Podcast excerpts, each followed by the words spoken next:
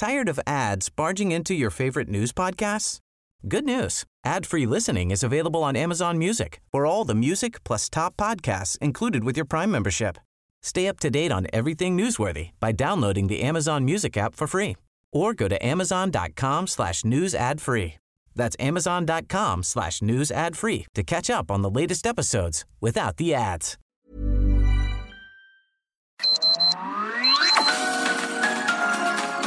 Heraldo Media Group presenta Sergio Sarmiento y Lupita Juárez. Información veraz y oportuna con un toque personal y humano. Por El Heraldo Radio, donde la H suena y ahora también se escucha.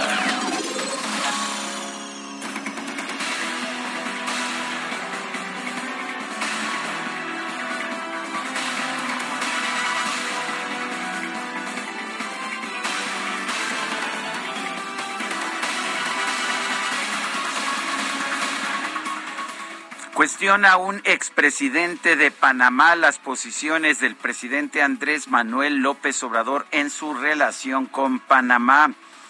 Dice, dice este expresidente, expresidente panameño Ernesto Pérez Valladares en su cuenta de Twitter, la actitud del señor López Obrador en cuanto a la designación de su representante en nuestro país es infantil.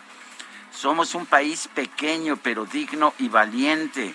Más nos necesita México a nosotros que nosotros a México. Esto es lo que señala en su cuenta oficial el expresidente panameño Ernesto Pérez Valladares. Las declaraciones se dan después de que López Obrador reprobó la inconformidad de la canciller de Panamá, Erika Moines, una mujer muy respetada por sus posiciones progresistas y feministas, pues al respecto de la designación de del historiador Pedro Salmerón como embajador de México en Panamá, a pesar de las acusaciones que penden sobre él por acoso sexual. El presidente López Obrador se refirió a la canciller de Panamá como si fuera la Santa Inquisición, eso es lo que dijo, como si fuera la Santa Inquisición. La ministra de Panamá se inconformó porque estaban en desacuerdo en el ITAM y nos pedían que no enviáramos la solicitud de beneplácito. El presidente ha venido rompiendo, violando los protocolos diplomáticos al dar a conocer, al dar a conocer ah, eh, las designaciones que tiene como embajadores antes de obtener el beneplácito o la aprobación por parte de los gobiernos anfitriones y lo hizo nuevamente, lo hizo nuevamente esta semana al anunciar que va a nombrar a Jesús a Jesús, la comediante y senadora suplente, Jesús Rodríguez, Jesús a, Jesús Rodríguez, eh, la senadora suplente de la República Mexicana como embajadora ante Panamá. A ver, a ver si la aceptan, es lo que dijo el presidente de la República, echándole más leña a un conflicto pues que surgió realmente de la nada. Yo soy Sergio Sarmiento, son las 7 de la mañana con tres minutos. Quiero darle a usted la más cordial bienvenida a El Heraldo Radio. Lo invito a que se quede con nosotros, aquí estará bien informado, por supuesto, también, también podrá pasar un rato agradable, ya que siempre hacemos un esfuerzo por darle a usted el lado amable de la noticia. Guadalupe Juárez, ¿cómo estás? ¿Qué nos tienes esta mañana allá desde la hermana República de Coajimalpa? Hola, ¿qué tal? Qué gusto saludarte, Sergio Sarmiento, a ti, a nuestros amigos del auditorio. Ya es jueves, ya casi alcanzamos el viernes. Esta mañana muy agradable aquí desde Coajimalpa, 6 grados, lo que registra el termómetro a esta hora de la mañana. Bueno, les tengo información que tiene que ver con los consejeros del Instituto Nacional Electoral. Fíjense ustedes que Juan Luis González Alcántara, ministro de la Suprema Corte de Justicia de la Nación, emitió anoche una resolución que protege a los consejeros del Instituto Nacional Electoral estar contra acusaciones penales o administrativas relacionadas con la realización de la consulta de revocación de mandato. A través de una notificación publicada en los estados electrónicos en la Corte, el ministro notificó la modificación de la suspensión que se había decretado el 10 de diciembre de 2021 a solicitud del Consejo General del Instituto. Dijo que la modificación es para que se lleve a cabo el procedimiento de revocación de mandato de la manera más eficiente, tanto como lo permita el presupuesto que hasta el momento tiene programado. Se ordena al INE organice la consulta de revocación con los 1.503 millones de pesos que dijo tener disponibles, lo que limitará el número de casillas a instalarse a menos de la mitad de las 161 mil que ordena la ley federal de revocación del mandato. El ministro González Alcántara señaló que ello es así para que no se ejecute la resolución sobre algún tipo de responsabilidad penal o administrativa en contra de los integrantes del Consejo General de dicho instituto. La presidenta de la mesa directiva del Senado, Olga Sánchez Cordero, informó que el presidente Andrés Manuel López Obrador envió a la Cámara Alta para su ratificación el nombramiento de Lorenzo Meyer Falcón como consejero independiente del Consejo de Administración de Pemex. Eh, vale la pena señalar que Lorenzo Meyer Falcón es hermano del titular de la SEDATU, Román Meyer Falcón, e hijo de Lorenzo Meyer, el académico del Colegio de México, pues que se cuenta entre los intelectuales más cercanos al presidente de la República. Ya sabe usted que en esta administración todo queda en familia. El, ah, nominado para ser miembro del Consejo de Administración de Pemex se desempeñaba desde 2016 como director general de vinculación en la Comisión Reguladora de Energía, así en esta comisión que el presidente está tratando de desmantelar. Es hermano, como se lo decía yo, de Román Meyer Falcón, secretario de Desarrollo Agrario Territorial y Urbano. Eh, también ah, el presidente López Obrador envió al Senado los nombramientos de los diplomáticos de carrera Pablo Monroy Conesa y Juan Alfredo Miranda Ortiz para ocupar las embajadas de México en Perú y Nigeria. Aquí en este caso ya no fueron amigos, son diplomáticos de carrera. Lorenzo Meyer Falcón ha ocupado diversos cargos desde el 2010 en la CRE, cursó estudios de licenciatura en el Colegio de México en la carrera de Relaciones Exteriores y tiene una maestría en Administración de Negocios por la Universidad de Texas en Austin, en los Estados Unidos. Es hijo del historiador y analista político Lorenzo, Lorenzo Meyer eh, profesor emérito del Colegio de México y durante mucho tiempo, pues uno de los más grandes apoyadores del presidente Andrés Manuel López Obrador. Estuvo muchos años en el periódico Reforma y bueno, pues también en otros ah, periódicos de nuestro país. Son las 7 de la mañana, 7 de la mañana con 7 minutos.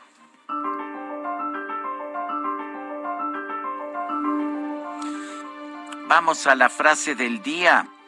La envidia es el pesar por el bien ajeno. Santo Tomás de Aquino.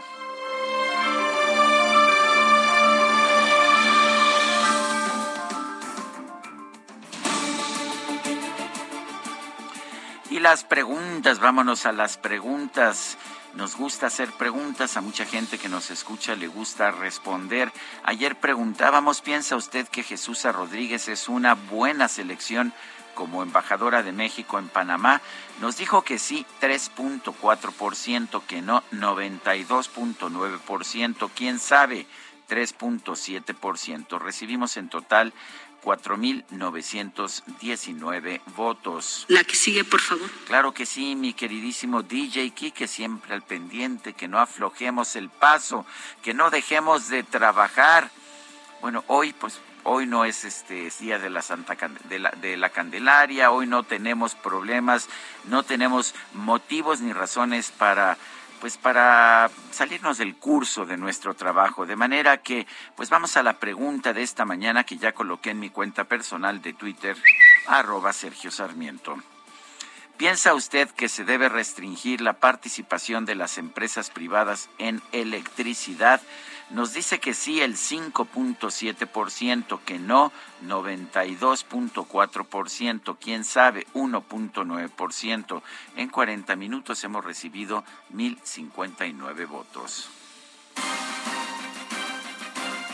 Las destacadas del Heraldo de México. Bueno, vámonos con las destacadas, pero antes un apunte, Sergio, la torta de tamal puede ser todos los días, ¿eh? ¿Ah, no es necesario que sea día de la Candelaria. Bueno, pero este, pero pues ya no podemos distraernos tanto. Sabes que se pone muy mal el DJ Key que le empieza. Eh, ¿Has visto los ojos de, de, Mario Delgado? Así le pasa, así le pasa al DJ Key que cuando se molesta. El que se, el que se ríe se lleva, dice, Dijo así, ¿verdad? Saludos, ¿Eh? Mario, saludos. ¡Ay, véale! Apúntele bien. Ah, bueno. Disculpa la distracción, Guadalupe. Vámonos con Itzel González con las destacadas. Muy buenos días, Lupita, Sergio, queridos destacalovers. Risa y risa esta mañana de jueves. Jueves 3 de febrero, Día Internacional del Abogado. Así que un saludo a nuestros abogados porque siempre nos andan sacando del torito. No, no es cierto. Claro que no. A mí nunca me ha sacado Fer del torito un saludo también a nuestra compañera Fer y a nuestro compañero Ángel Eduardo. También es abogado. Que ahí van, ahí van en la segunda carrera, están estudiando los dos. Muy bien. claro que, sí. Con razón los veía yo muy derechitos. Es que están estudiando Derecho, Están estudiando Derecho. Y un saludo a todos los abogados que nos escuchan esta mañana. Sergio Lupita, muchísima información que se publica esta mañana en el Heraldo de México. Así que comenzamos con las destacadas. En primera plana, explotación plantea 4T para estatal para litio. Ninguna potencia del mundo como China, Rusia o Estados Unidos podrá tener concesiones, aseguró el presidente López Obrador. País, revocación de mandato, Corte defiende recursos del INE, Suprema Corte impide resolución penal contra consejeros, Tribunal rechaza recortes. Ciudad de México a afectados de la línea 12 atendimos de manera inmediata. Claudia Sheinbaum asegura que se les brinda apoyo. La Fiscalía General de Justicia destaca convenios de reparación. Estados, Aguascalientes, detienen a titular de la Secretaría de Seguridad Pública, Porfirio Javier Sánchez Mendoza, fue acusado, perdón, de, man, de tortura, abuso y falsedad.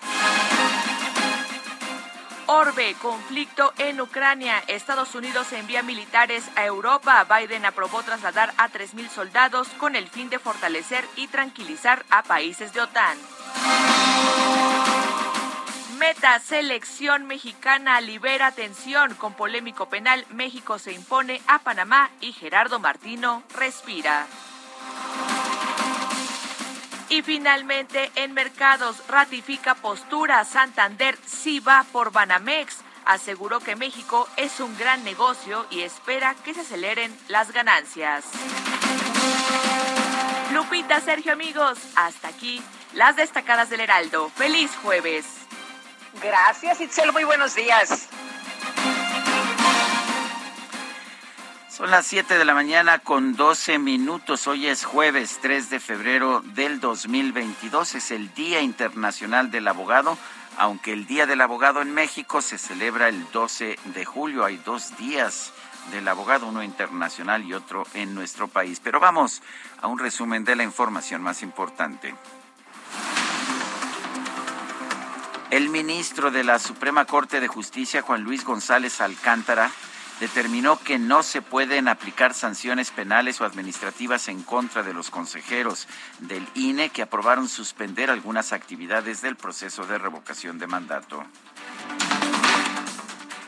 Y por otro lado, el ministro González Alcántara Carranca confirmó que el Instituto Nacional Electoral deberá llevar a cabo la consulta de revocación de mandato tanto como el presupuesto lo permita. El Instituto Nacional Electoral presentó ante el Tribunal Electoral un incidente de inejecución de sentencia en contra de la Secretaría de Hacienda por negarse a otorgar recursos adicionales para llevar a cabo la consulta de revocación de mandato con los parámetros que marca la ley. El Tribunal Electoral rechazó una impugnación presentada por Morena para exigir al INE que recorte los salarios de los miembros del Consejo General a fin de contar con más recursos para el proceso de revocación de mandato. El senador de Morena, César Cravioto, anunció que los miembros de su bancada sí van a promover la consulta de revocación de mandato. Aseguró que la Suprema Corte determinó que solo los partidos políticos no pueden llevar a cabo estas acciones y ellos son diputados por, o senadores por partidos políticos, pero no son el partido político donde decían que los senadores no podíamos meternos a difundir la consulta. Eso no se modificó en la Suprema Corte. Lo único que dijo la Suprema Corte es los partidos políticos no pueden intervenir en la difusión de la consulta, aunque en la ley venía que sí podían, no podían utilizar recursos de sus prerrogativas ordinarias, pero sí podían meterse. La Corte lo modifica y no permite que los partidos políticos se metan a la difusión, pero nos dejan intacta la posibilidad a que los senadores, que fuimos los que hicimos la ley, podamos difundirla. Ya el secretario Adán Augusto López, secretario de Gobernación en la plenaria de Morena, les pidió de hecho que promovieran la revocación de mandato a los senadores.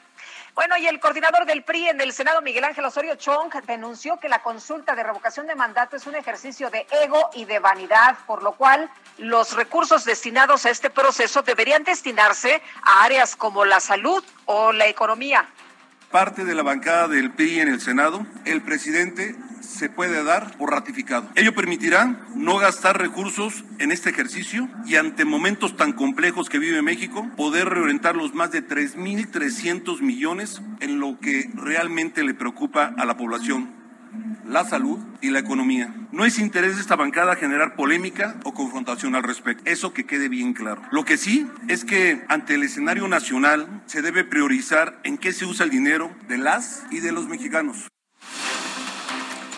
El coordinador de Morena en el Senado, Ricardo Monreal, informó que el Ejecutivo Federal está por presentar una iniciativa para que la Guardia Nacional se incorpore a la Secretaría de la Defensa Nacional.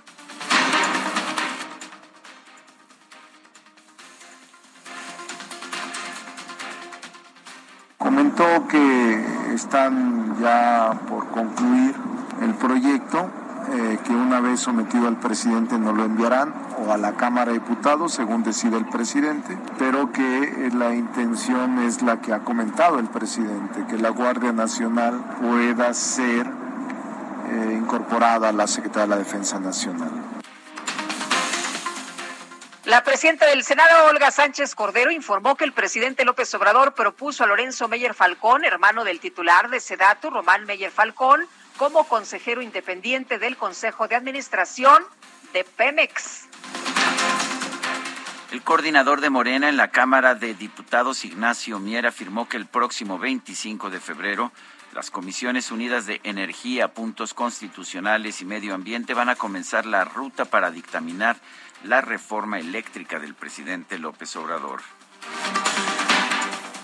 El presidente de la Junta de Coordinación Política de San Lázaro, Rubén Moreira, aseguró que los líderes parlamentarios analizan extender el Parlamento abierto sobre la reforma eléctrica.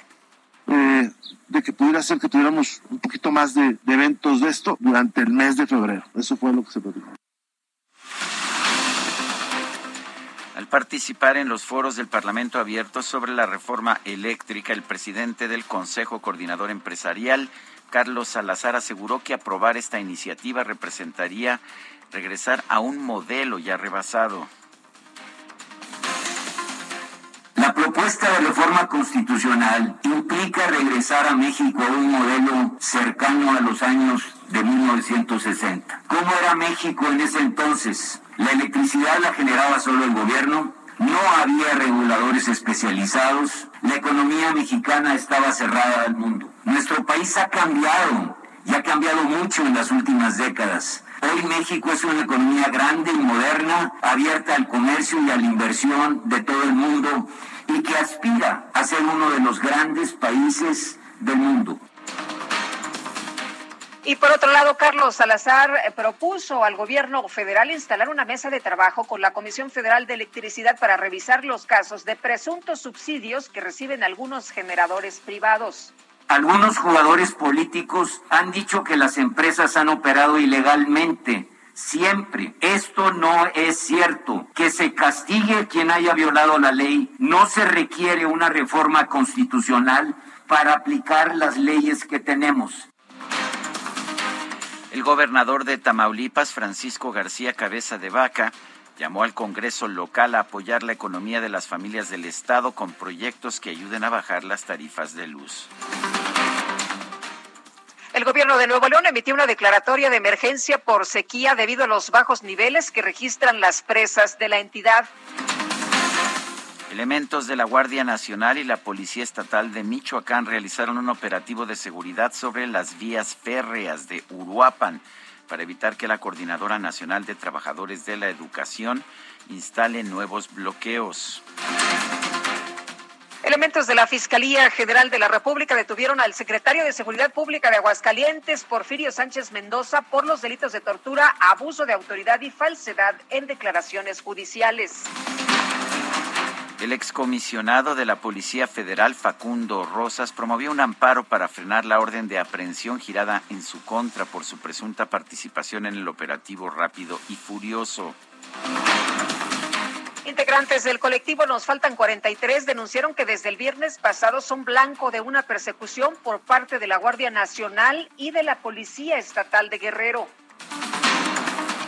La fiscal general de la Ciudad de México, Ernestina Godoy, llamó a todas las personas afectadas por el desplome de la línea 12 del metro a que firmen los acuerdos reparatorios con la empresa Sixa. Reiteramos el llamado respetuoso, fraterno, a las personas que escucharon la propuesta, pero que decidieron no firmar. Los invitamos a que se acerquen a la Fiscalía y con ello mediar la posibilidad de alcanzar la totalidad de los acuerdos. El INEGI informó que en enero de 2022 el indicador de confianza del consumidor presentó una reducción mensual de 0.9 puntos y mostró un avance anual de 4.4. La Secretaría de Salud Federal informó que este miércoles se registraron 42.181 casos confirmados de COVID-19 en México, así como 573 muertes.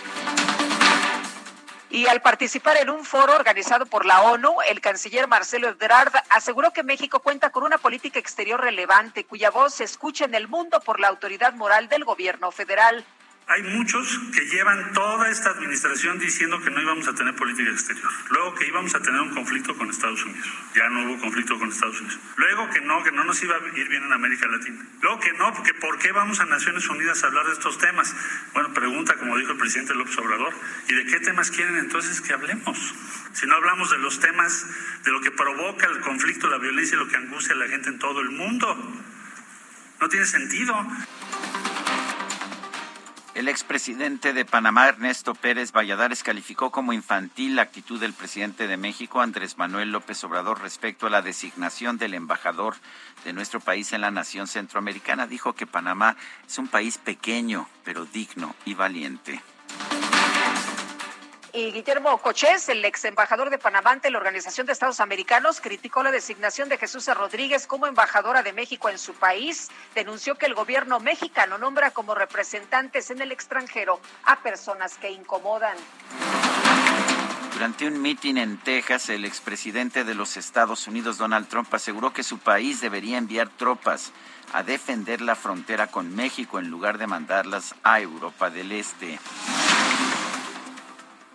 Y la Asamblea Nacional de Nicaragua canceló los permisos de operación de cinco universidades y la personalidad jurídica de once organizaciones no gubernamentales, incluida la Universidad Politécnica de Nicaragua. El presidente de los Estados Unidos, Joe Biden, acaba de dar a conocer un mensaje por Twitter que dice Anoche, bajo mi dirección, las fuerzas militares de los Estados Unidos con éxito eh, realizaron una operación de contraterrorismo. Gracias a la valentía de nuestras Fuerzas Armadas, hemos removido del frente de batalla a Abu Ibrahim al-Hashimi al-Quraishi, el líder del Estado Islámico. En información de los deportes, México quedó eliminado de la Serie del Caribe Santo Domingo 2022 al caer en semifinales ante República Dominicana por pizarra de 2 a 1. Y la selección mexicana de fútbol derrotó a Panamá por marcador de 1 a 0 en la eliminatoria de la CONCACAF para el Mundial de Qatar 2022.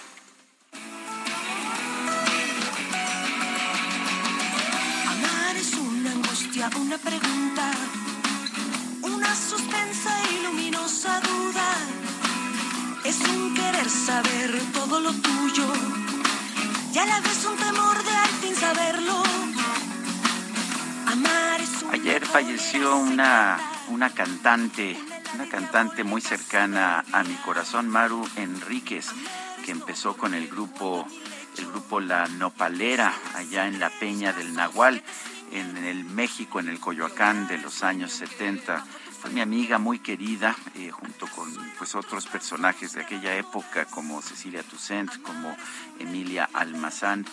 Un fuerte, un fuerte abrazo a todos los parientes, a, a, todos los amigos, a toda la gente cercana a Maru Enríquez. Hoy vamos a estar escuchando a Maru. Empezamos con esta que se llama A la deriva.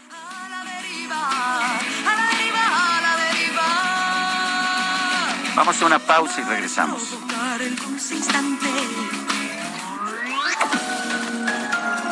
Sergio Sarmiento y Lupita Juárez quieren conocer tu opinión, tus comentarios o simplemente envía un saludo para ser más cálida esta mañana. Envía tus mensajes al WhatsApp 5520 109647.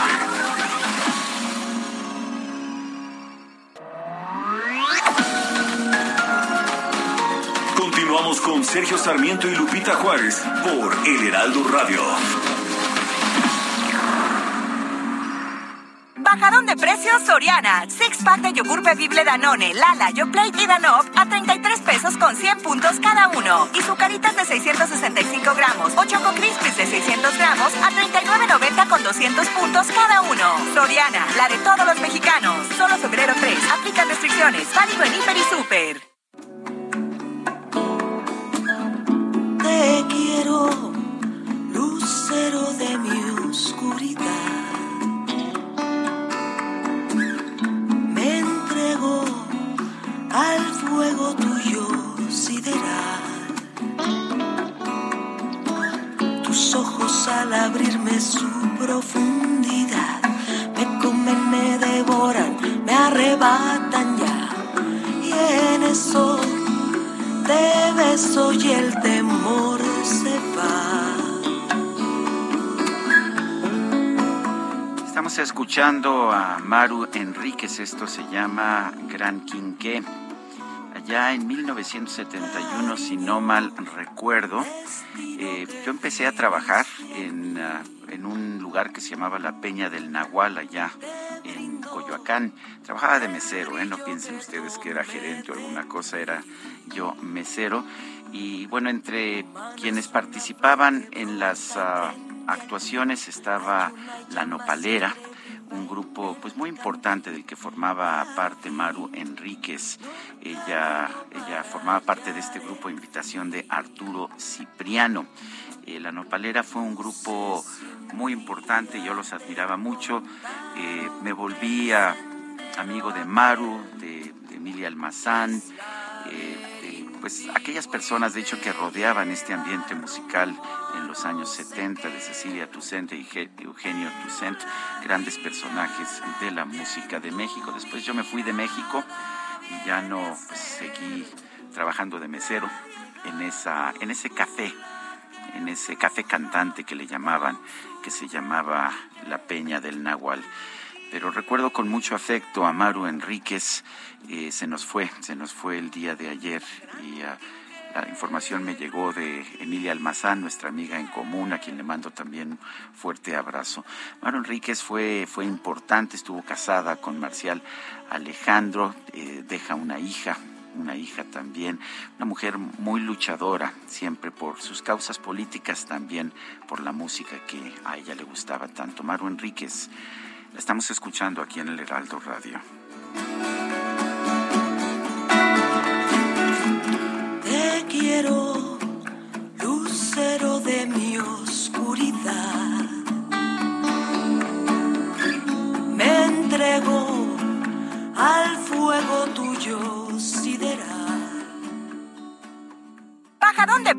Soriana. Leche entera y deslactosada Lala Alpura y Santa Clara de 1.5 litros las bajamos a 17.90 con 100 puntos. Y en nuestro jueves pastelero, pastel a 74 pesos el kilo. Soriana, la de todos los mexicanos. Solo febrero 3. Aplican restricciones. Válido en y Super. Bueno, y también un abrazo a la familia de la doctora Laura Ferreira. Eh, ayer eh, también falleció, hermana de nuestra compañera de muchos años, reportera desde Suecia y desde China, Adriana Ferreira. Así que a la familia un, un gran y fuerte abrazo. Eh, vámonos a otras eh, cosas. Fíjense ustedes que legisladores de la oposición agradecieron al presidente de Panamá, Laurentino Cortizo, el rechazo a Pedro Salmerón como embajador de México en su país. Y Elia Castillo, cuéntanos, ¿qué tal? Muy buenos días.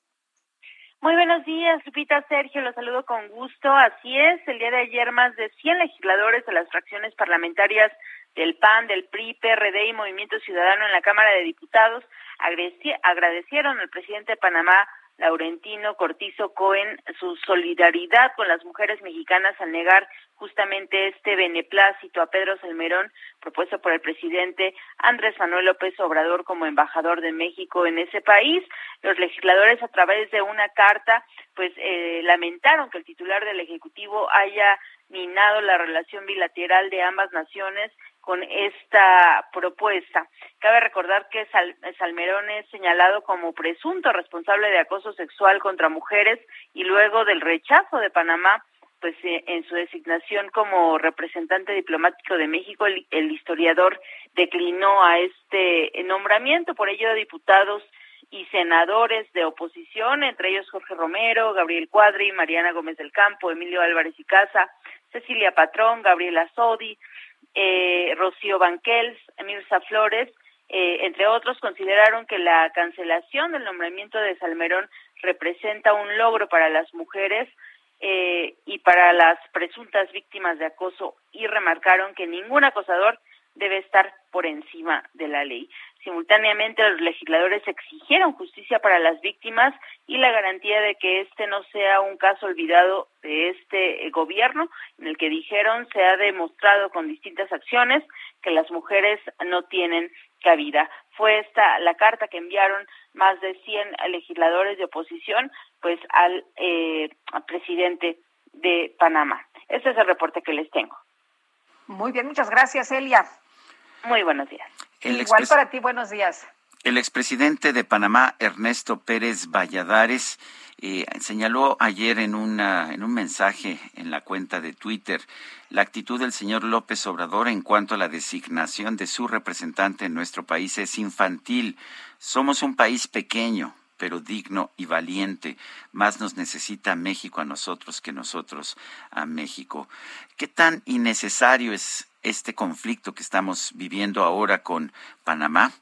Vamos a hablar sobre el tema con Beatriz Paredes. Ella es presidenta de la Comisión de Relaciones Exteriores América Latina y el Caribe. Es senadora por el PRI. Beatriz, ¿cómo estás? Muy buenos días. Gracias por tomar nuestra llamada. ¿Cómo ves esta disputa? ¿Es, ¿Era necesario pues eh, ahora crear un conflicto con Panamá como hemos tenido otro con España, por ejemplo? Muy buenos días, Sergio. Muy buenos días a todo el equipo que eh, diariamente nos informan, nos, nos ilustran. Gracias por su periodismo leal a la libertad de expresión y por su profesionalismo.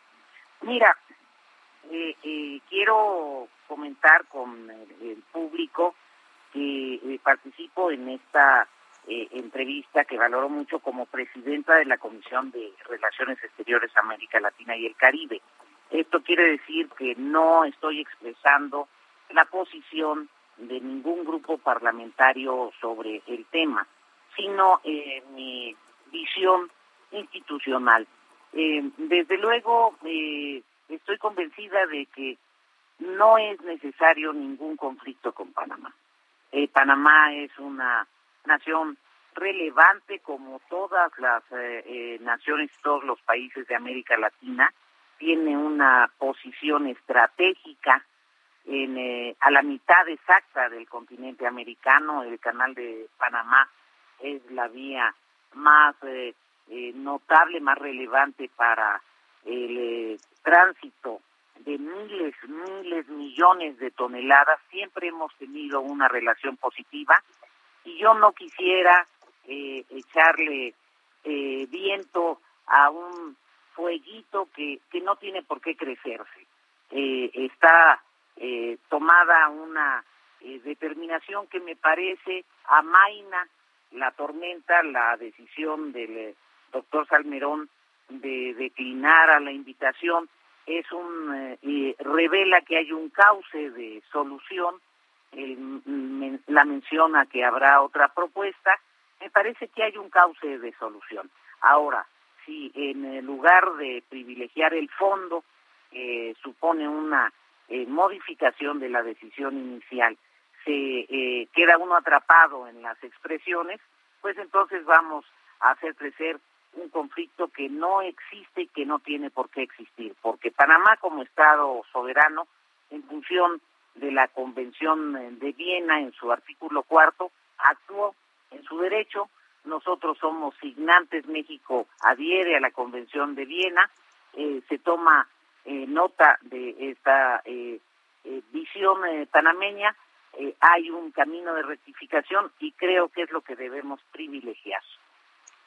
Eh, Beatriz, sin embargo, el presidente López Obrador eh, señaló que daría a conocer la carta que le envió el gobierno de Panamá con lo que le aclara su postura sobre Pedro Salmerón, acusado por varios eh, jóvenes, varias mujeres de acoso sexual.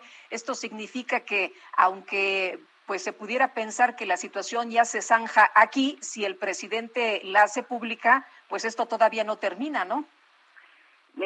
mira, pero eh, creo que los eh, eh, mexicanos ya conocemos que de repente hay mucho fuego de artificio y, y lo que sucede es que las expresiones, las palabras, cuando provienen de personas que tienen autoridad pública, pues tienen consecuencias. En, en México ya conocemos un estilo de, de comunicar, un estilo de adjetivar en eh, otros países no lo conocen. Esta es una época del mundo global donde todos están interconectados, donde todos conocen las noticias casi instantáneamente. Entonces, pues eh, son de esperarse las reacciones. Si el presidente toma esa decisión, él tiene derecho de, difundir eh, documentos, pero los documentos que no son públicos, pues la prudencia indicaría que, que no se difunden, pero finalmente es su responsabilidad. Em, de alguna forma el presidente está rompiendo protocolos, está rompiendo pues los protocolos diplomáticos que hacen que, que un presidente tenga que primero someter el nombre en privado el nombre de un presunto embajador y solo cuando se da una aprobación, un beneplácito, ya se somete, se da a conocer el nombre públicamente. Esto, eh, esto ¿por qué lo hace el presidente? ¿Está buscando conflictos? Eh, no, ¿No hay nadie en el servicio exterior que le pueda dar algún tipo de información o simple y sencillamente le gusta hacer las cosas así? Eh, yo creo, Sergio, que en primer lugar que hay muchos, muchos cuadros eh, profesionales en el servicio exterior mexicano. que sin duda eh, comentarán eh, cuál, es, cuál es la costumbre, cuáles son los protocolos, cuáles son las formas habituales y que además tienen muchos merecimientos para ser distinguidos con, con nombramientos. creo que lo que pasa es que estamos en, en un estilo de gobierno muy comunicacional, muy vocal, muy mediático. Y en eh, función de ese estilo de gobierno mediático, eh, vocal, que se caracteriza por el peso que tiene en la política interior y ahora en la política exterior la mañanera, eh, hay una dinámica, una dinámica que rompe efectivamente con muchos protocolos, con el derecho que tenga el presidente de hacerlo, y también con las consecuencias que tiene eh, eh, de hacerlo. No, no se acostumbraba eh, generar eh, cuestionamientos sobre personalidades de la vida nacional de manera pública sin pruebas, pues a veces se genera. No se, no se acostumbraba el, el reputar eh, problemas de la política cotidiana en donde deberían participar secretarios de Estado, no el titular del Ejecutivo, pues ahora se acostumbra. Denostar a los comunicadores que opinan diferente, nunca se lo hubiera imaginado uno por el peso que tiene eh, la palabra de alguien que ostenta un eh, nombramiento institucional tan relevante. Pero es el estilo de gobernar y ese estilo, aunque a los mexicanos eh, nos cuesta adaptarnos, muchos lo compartimos, otros no lo compartimos, muchos pensamos que es innecesario, que sería útil para la salud de la República que ese estilo se atemperara, pues ahora también lo están conociendo en el exterior y hay reacciones, ¿no? Bueno, pues yo quiero agradecerte como siempre, Beatriz Paredes, presidenta de la Comisión de Relaciones Exteriores de América Latina y el Caribe del Senado, el haber conversado con nosotros esta mañana. Sergio, muchísimas gracias, siempre con gratitud. Lupita, un saludo cariñoso. Gracias, igualmente, buenos días. Quiero señalar, Lupita, amigos de nuestro público, lo que dice el artículo 4 de la Convención de Viena sobre Relaciones Diplomáticas. El Estado acreditante deberá asegurarse de que la persona que se proponga acreditar como jefe de la misión ante el Estado receptor ha obtenido el asentimiento de ese Estado. Sí, eso es lo que dice este artículo 4 de la Convención de Viena, que el presidente ha elegido pues no, no considerar como válido para él, eh, porque lo vimos en la designación de Pedro Salmerón, muy controvertida, pero también en la de Jesús Rodríguez. Son las 7 de la mañana con 44 minutos. Hola, soy Paola Barragán, interiorista mexicana, y quiero invitarte a Expo Mueble Internacional. Llevo más de cinco años asistiendo al evento y te puedo asegurar que encontrarás la más alta calidad y diseño en muebles y decoración para tu negocio o proyecto, además de contar con estrictos protocolos anti-COVID para la seguridad de todos. La cita es del 16 al 19 de febrero en Expo Guadalajara. Regístrate en expomuebleinternacional.com.mx.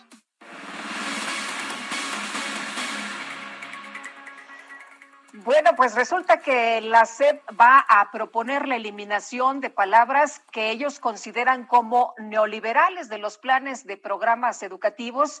Y vamos a, platicar del tema con el doctor Marco Fernández, profesor investigador de la Escuela de Gobierno del TEC de Monterrey. Eh, doctor, ¿cómo le va? Gracias por conversar con nosotros esta mañana. Muy buenos días. Hola Lupita, hola Sergio, muy buenos días.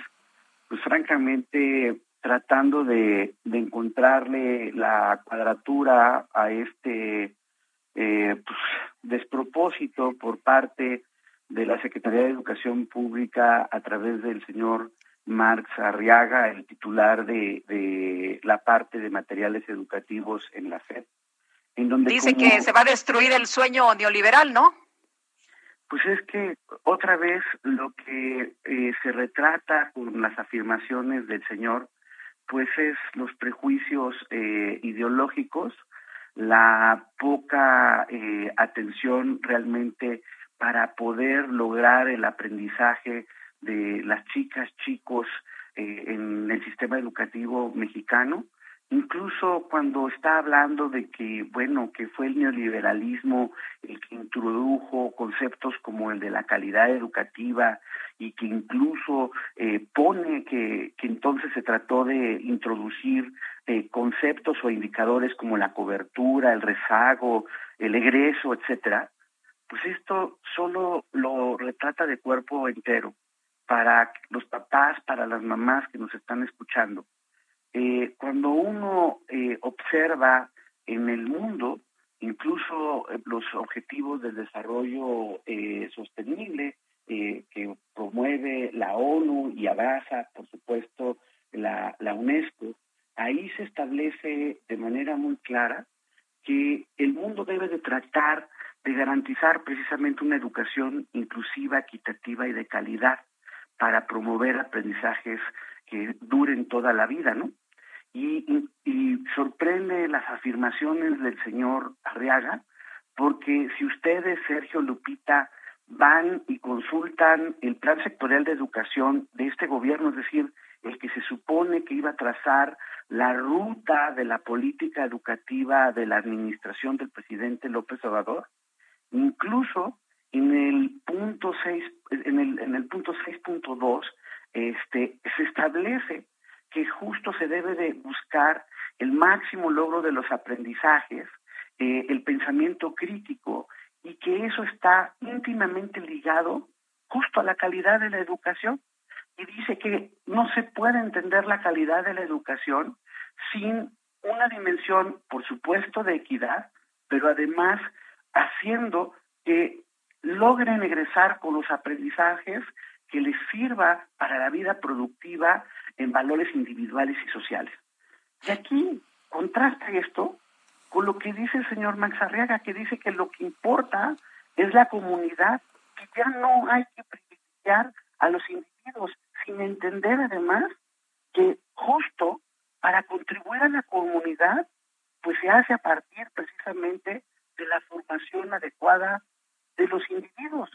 Uno ve cómo ya la ya la bajaron, la malla curricular que propone el señor, y ahí lo que están haciendo es disminuir las horas de las matemáticas, las horas para la parte de, la enseñanza eh, de, de, la tecnología y el medio ambiente, para aumentar las horas de lo que él denomina lo humano y comunitario. Entonces, trata uno de ver la lógica y hacer cierto esto de que es un llamado para una consulta y debatir el contenido de los mismos, pero cuando se le empieza a cuestionar al señor, ¿qué dice? Que es la derecha educativa lo que lo está cuestionando. Entonces, más bien parece un ejercicio, estas consultas entre comillas, a los distintos actores, a los maestros, a los papás, a los especialistas, más bien es un ejercicio de legitimación de algo que pareciera ya está definido en la mente del señor Max Arriaga. Eh, doctor Fernández, ¿tenemos alguna idea de cuáles son estas palabras neoliberales que van a censurar? Pues de entrada, esta parte de calidad de la educación le saca pus al señor Max Arriaga, cuestiona que eh, haya estos indicadores de equidad, cobertura, rezago, egreso, incluso cuestiona la importancia de las llamadas evaluaciones diagnósticas, dice que esos son eh, realmente inventos del neoliberalismo. Asumo que es por eso que entonces estaba hace unos meses, ¿te acuerdas, Sergio? La polémica de si México realmente va a implementar eh, la prueba PISA para saber cuál es el grado de eh, comprensión lectora que tienen nuestros estudiantes o, o del conocimiento de las habilidades matemáticas para la resolución de problemas. Y podría uno decir, bueno, es la ocurrencia, además a destiempo, porque faltan solo dos años y meses para que termine la administración. Pero más allá de la ocurrencia del señor, el retrato de lo que dice eh, el documento y de lo que ha firmado en los foros, con el silencio además cómplice, por ejemplo, de la subsecretaria de Educación Básica, Marta Hernández, que brilla por su ausencia, que uno diría, pues ella es la subsecretaria, ella es la que tendría que estar encabezando estos trabajos. Pero todas las afirmaciones sí dejan ver no solo una visión ideologizada, sino que incluso esta concepción muy peligrosa de decir que es la, la comunidad que si el siglo XX, según él, había sido el siglo, el, siglo del individualismo, ahora va a ser el de la comunidad para no tener perfiles neoliberales. Yo me pregunto qué es un perfil neoliberal de los egresados. Doctor, de hecho, eh, acusa que el uso de competencia, productividad, eficacia, eh, también eh, calidad educativa, sociedad del conocimiento, que eso no le gusta porque pues eh, en los textos gratuitos este tipo de palabras se debe a la intervención de la OCDE y de organizaciones civiles. ¿Es tan malo que organizaciones civiles y organismos internacionales puedan participar a lo mejor en algún momento en temas educativos? Pues es que en el fondo lo único que, lo que único que hace es retratar el Señor con esas expresiones sus eh, prejuicios ideológicos. Por eso mencionaba hace ratito cómo incluso la propia ONU en sus objetivos de desarrollo sostenible, habla de la necesidad de la educación de calidad. Entonces también la ONU es neoliberal, o sea, también es producto que la ONU diga que es necesario tener este enfoque para los aprendizajes a lo largo de la vida, ¿eso es neoliberal? Por supuesto que no. Y además, para quien nos escucha, a ver, el problema de la educación en nuestro país, además de que estamos ahorita en una emergencia educativa derivada de la pandemia, que tendría que estar centrándose precisamente para tratar de recuperar los aprendizajes que no se llevaron a cabo por estar a la distancia, el problema incluso antes de la pandemia es que en dos aspectos básicos, que es la comprensión lectora, el tener habilidades de las ciencias y habilidades matemáticas para la resolución de los problemas, nuestros estudiantes en su mayoría tienen deficiencias importantes. Y uno esperaría que pudiéramos cómo fortalecer dentro de los tantos elementos la forma en que estamos preparando a nuestros maestros y los capacitamos para tener mejores resultados en el aula y estar con estas discusiones bizantinas de, de los libros de texto y ahora de los planes de estudio. Incluso, Lupita, hay una cosa que yo dije, bueno, pues a ver cómo explíquenle a los propios maestros, porque llevan desde 2019, después de aprobada la reforma educativa, discutiendo cómo van a ser los cambios a los planes de la formación de los normalistas, de los futuros maestros, y justo se ha dicho que en esos cambios que se están ya avanzando en esos en esas propuestas se tiene que siempre estar obviamente poniendo al centro los aprendizajes de los alumnos. Y están en esa definición cuando llega por el otro lado un señor que dice que hay que cambiar el plan de lo que se pretende enseñar a los alumnos entonces pues cómo le van Gracias, doctor Marco Fernández. Tenemos que irnos nosotros a, una pausa. Regresamos. Bajadón de precios Soriana. Aprovecha que en todas las marcas Cotonel y Elite, detergentes Viva o Persil y en desodorantes Axe, Rexona y Dove, compras uno y te llevas el segundo al 50% de descuento. Soriana, la de todos los mexicanos. Solo febrero 3. Aplica restricciones. Válido en Hiper y Super. Sergio Sarmiento y Lupita Juárez quieren conocer tu opinión, tus comentarios o simplemente envía un saludo para ser más cálida esta mañana. Envía tus mensajes al WhatsApp 5520 109647.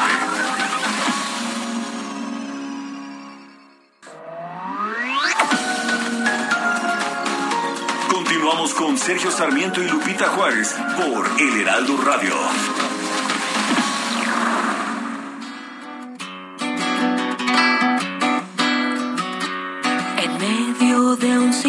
Desierto, como la calle antes del crimen, sin respirar siquiera, para que nada turbe mi muerte en esta soledad sin paredes, al tiempo que huyeron los ángulos. En la tumba del lecho dejo mi estatua sin sangre para salir en un Seguimos escuchando a Maru Enríquez, esto es Y mi voz que madura. Es una parte de la carrera de Maru Enríquez en que estaba fuertemente influida por, por la música de, de su pareja, de Marcial Alejandro, gran músico, por supuesto.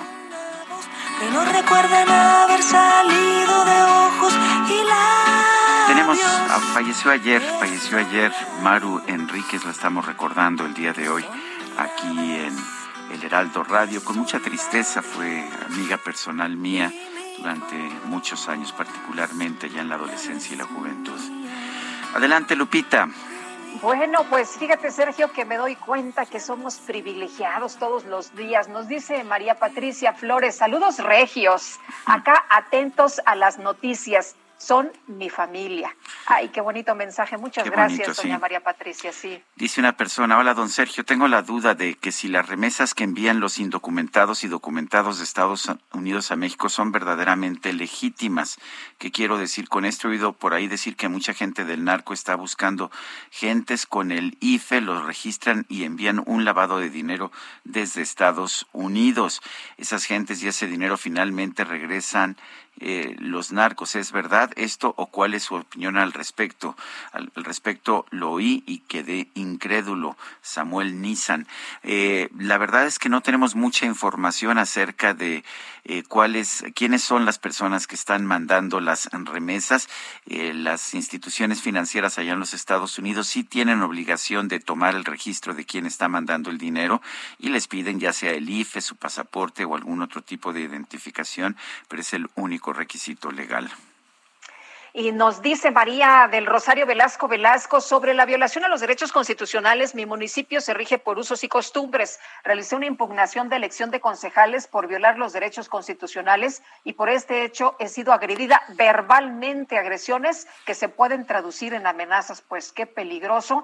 Y bueno, se siguen acogiendo mucho a este tema o se siguen pues escondiendo, ¿no? Entre estos eh, eh, famosos usos y costumbres que nos han dicho eh, como personas como Eufrosina, Sergio, que son abusos realmente.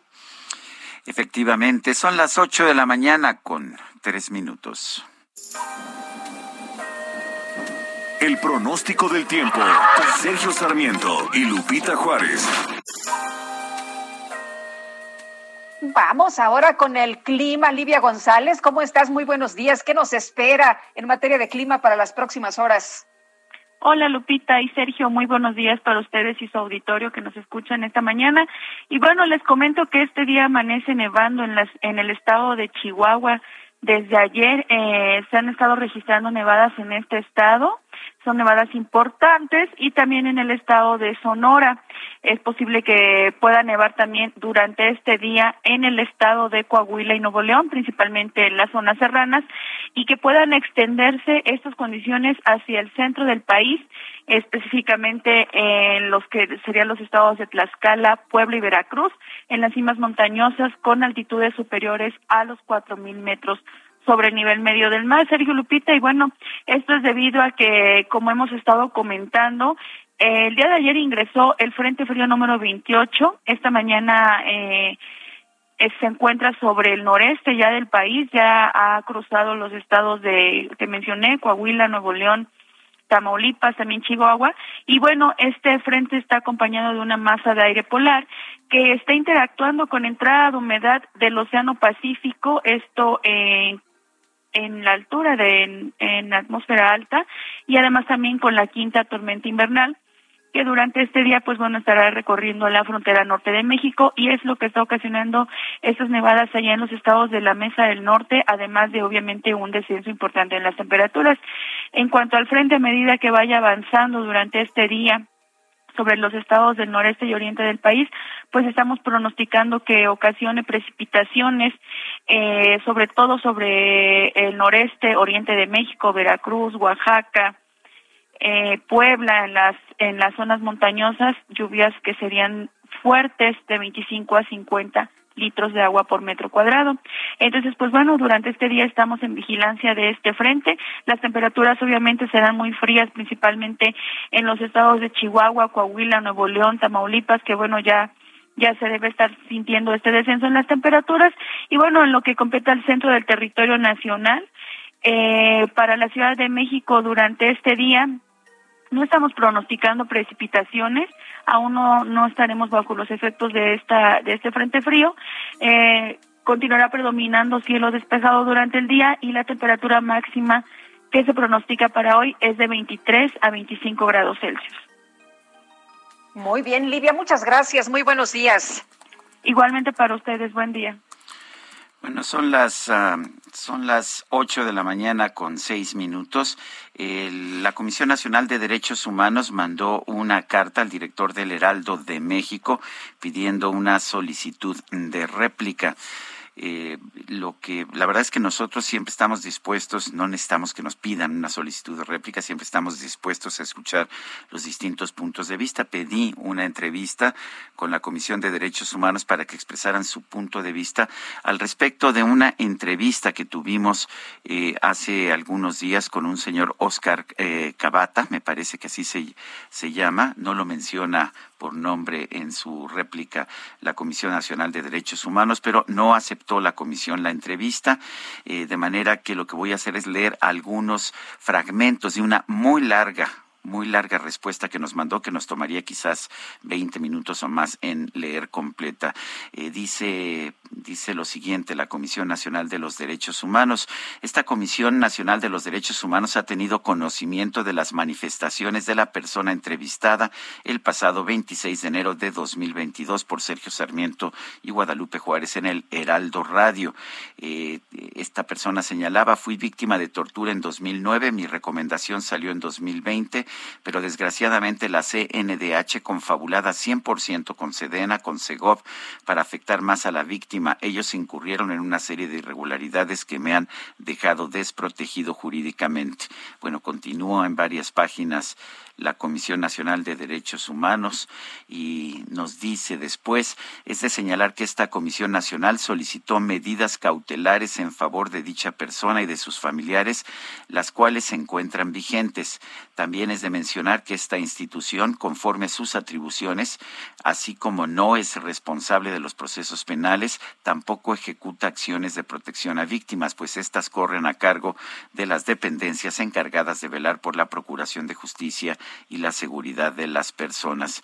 Ahora bien, respecto a las manifestaciones de la persona entrevistada acerca de que no cree que la persona señalada por él como responsable de los golpes que sufrió el 17 de diciembre de 2021 haya sido destituida porque esta es protegida por el secretario ejecutivo, señalar que en la CNDH no hay protegidos ni grupos de nadie, hay un solo equipo, el que encabeza nuestra presidenta Rosario Piedra Ibarra, y respecto al coordinador general de Administración y Finanzas desde el 21 de diciembre de 2021 fue separado de su cargo, es decir, que la persona entrevistada fue atendida con toda celeridad en su denuncia y que además de que se le otorgó una reparación económica con la que él estuvo conforme.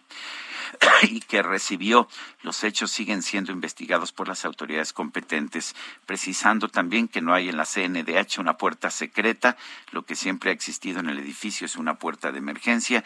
Esto es, pues, eh, en resumen, la réplica. No leo todo el documento porque le tendríamos que dejar, eh, dedicar buena parte de, eh, de este bloque de información. Adelante, Lupita. Vámonos con Juan Guevara hasta Houston, allá en los Estados Unidos. Información importante esta mañana. Juan, ¿qué tal? Buenos días. Lupita, Sergio, muy buenos días. Bueno, para decirles que estamos eh, iniciando eh, estado de emergencia en varios estados de la Unión Americana en este momento por la tormenta invernal eh, Landon, la cual ya empezó a hacer sus estragos en diferentes partes del país. Es una tormenta invernal que se va desde la Nueva Inglaterra hasta Texas. Se esperan que 110 millones de ciudadanos americanos, de gente que vive en este país, se ven afectadas. Esto se espera que sea peor que la, eh, las tormentas invernales, por lo menos en Texas del año pasado, en donde nos quedamos sin energía eléctrica y sin eh, agua durante varios días. Las temperaturas en nuestras áreas de transmisiones aquí en el Heraldo Televisión, el Heraldo Radio y Now Media Televisión y Now Media Radio, se espera que empiecen las condiciones a deteriorarse a partir de las 2 de la tarde con temperaturas bajo cero se espera que hoy la máxima a partir de en la noche sea menos cuatro grados bajo cero y mañana se esperan nuestras áreas de transmisión, Houston, Atlanta, Chicago, eh, eh, Beaumont, se espera que amanezcan las calles congeladas, se están generando ahorita varias, varios cierres de escuelas en este momento y bueno, pues está pidiendo a las autoridades que la gente que no tenga que salir a trabajar se quede ya prácticamente en casa. Esto inicia, repito, a las dos de la tarde el día de hoy y si usted piensa volar desde México a los Estados Unidos, le recomendemos que cheque, que cheque con su aerolínea porque lo más probable es que su vuelo vaya a ser o cancelado o vaya a ser este demorado. Esta es la información que tenemos, este Sergio Lupita. Muy bien, Juan, muchas gracias. Buenos días. Buenos días. Porfirio Sánchez Mendoza, secretario de Seguridad Pública de Aguascalientes, fue detenido acusado de tortura. Fue detenido por elementos de la Fiscalía General de la República. José Ríos nos tiene la información. Adelante, José. ¿Qué tal, Sergio Lupita? Buenos días, los saludo con gusto a ustedes. Y que nos escuchan por el Heraldo Radio, pues sí, como bien comenta Sergio, la Fiscalía General de la República detuvo ayer miércoles a Porfirio Javier Sánchez Mendoza, titular de Seguridad Pública de Aguascalientes, por presuntos actos de tortura, abuso de autoridad y falsedad de declaraciones judiciales. La detención, compañeros, se realizó en cumplimiento de una orden de aprehensión emitida por un juez y fue encabezada por elementos de la Policía Federal Ministerial y del Ejército Mexicano. Fuentes federales indicaron que la investigación en su contra inició en 2016 luego de que la Comisión Interamericana de Derechos Humanos inició el trámite de una víctima que acusó ser torturada por estos elementos tras su detención injustificada por agentes de la extinta Policía Federal, esto en la Ciudad de México. Al respecto, pues bueno, el gobierno de Aguascalientes resaltó que se encuentra a disposición de colaborar en todo lo que sea necesario con la FGR y destacó que el funcionario cuenta con una trayectoria intachable, así como resultados óptimos de su desempeño. También destacaron que la seguridad pública del Estado está garantizada, por lo que la corporación se encontrará bajo control de Jonás Chávez Marín, jefe de despacho de la corporación. Ese es el informe que les tengo, compañeros. José Ríos, muchísimas gracias. Seguimos pendientes. Buenos días. Bueno, pues, Buenos días. Dicen que un hombre muy cercano a eh, García Luna, ¿no? Pues eso es lo que eso es lo que dicen, efectivamente. Adelante, Lupita. Y la Suprema Corte de Justicia de la Nación blindó a los integrantes del Consejo General del INE contra acusaciones penales o administrativas derivadas del proceso de revocación de mandato. Y vamos a escuchar a Diana Martínez. Adelante.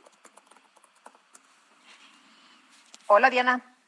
Sergio Lupita, muy buenos días. La Suprema Corte de Justicia de la Nación ordenó que no se ejecuten resoluciones penales o administrativas contra los consejeros del Instituto Nacional Electoral derivadas del proceso de revocación de mandato. A través de un acuerdo, el máximo tribunal notificó este miércoles que modificó la suspensión que dictó en la controversia constitucional que presentó el instituto por la reducción de 4.913 millones de pesos de su presupuesto.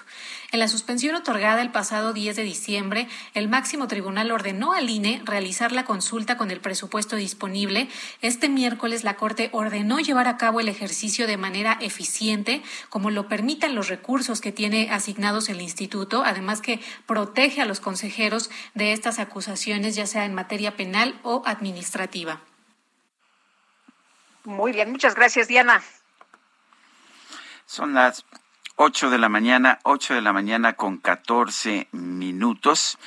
Eh, vamos con uh, más información en estos momentos. Le decía yo eh, temprano en la mañana que el presidente de los Estados Unidos eh, dio a conocer información en la que señala que se llevó a cabo, se llevó a cabo una acción eh, militar en contra del Estado Islámico.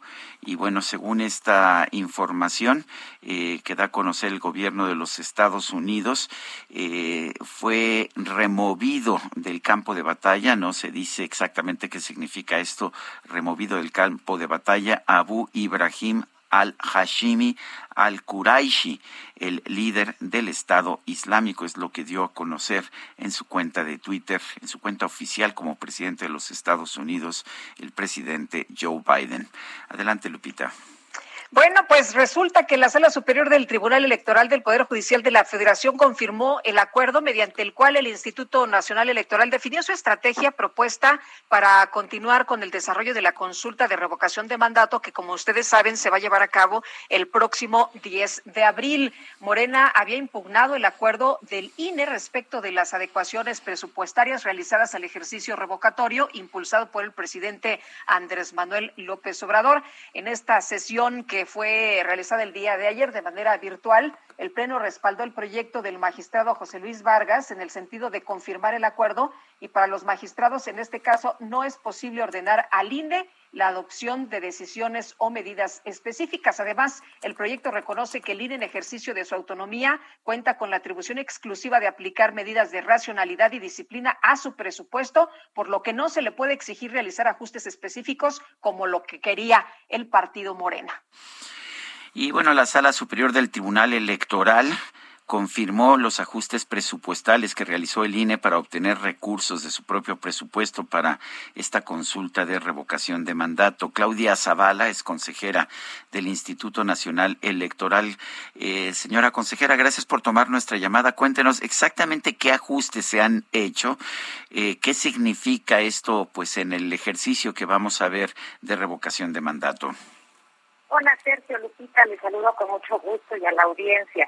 Pues sí, es un tema muy interesante que ha estado en el debate público, Sergio Lupita, y afortunadamente pues lo que hizo el INE fue un ajuste desde hace mucho tiempo, un primer ajuste en el que a partir del presupuesto que le fue concedido, en el cual se le redujeron casi 5 mil millones de pesos, lo que hicimos fue eh, tener unas medidas que nos permitieran eh, juntar recursos económicos para la revocación de mandato. En ese primer momento eh, teníamos 830 millones que habían derivado del presupuesto, hicimos unos ajustes nosotros al interior y llegamos a una cantidad de 1.500 millones de pesos para asignar a la revocación de mandato.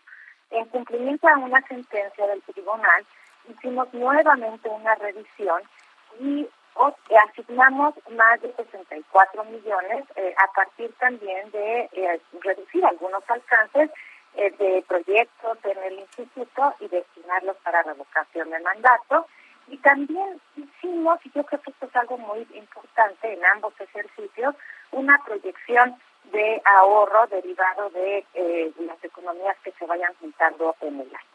Así que en total el Instituto Nacional Electoral juntó más de 2 mil millones de pesos para el proceso de revocación de mandato. No obstante, es insuficiente ese recurso y lo que hicimos fue solicitar el adicional, los 1.700 millones adicionales a la Secretaría de Hacienda y Crédito Público y eh, pues como ustedes saben, sabe también alguna parte de las personas que nos están escuchando, ese recurso nos fue negado el pasado 31 de, de enero y lo que nosotros tenemos como instituto para llevar a cabo la revocación del mandato son dos mil millones de pesos.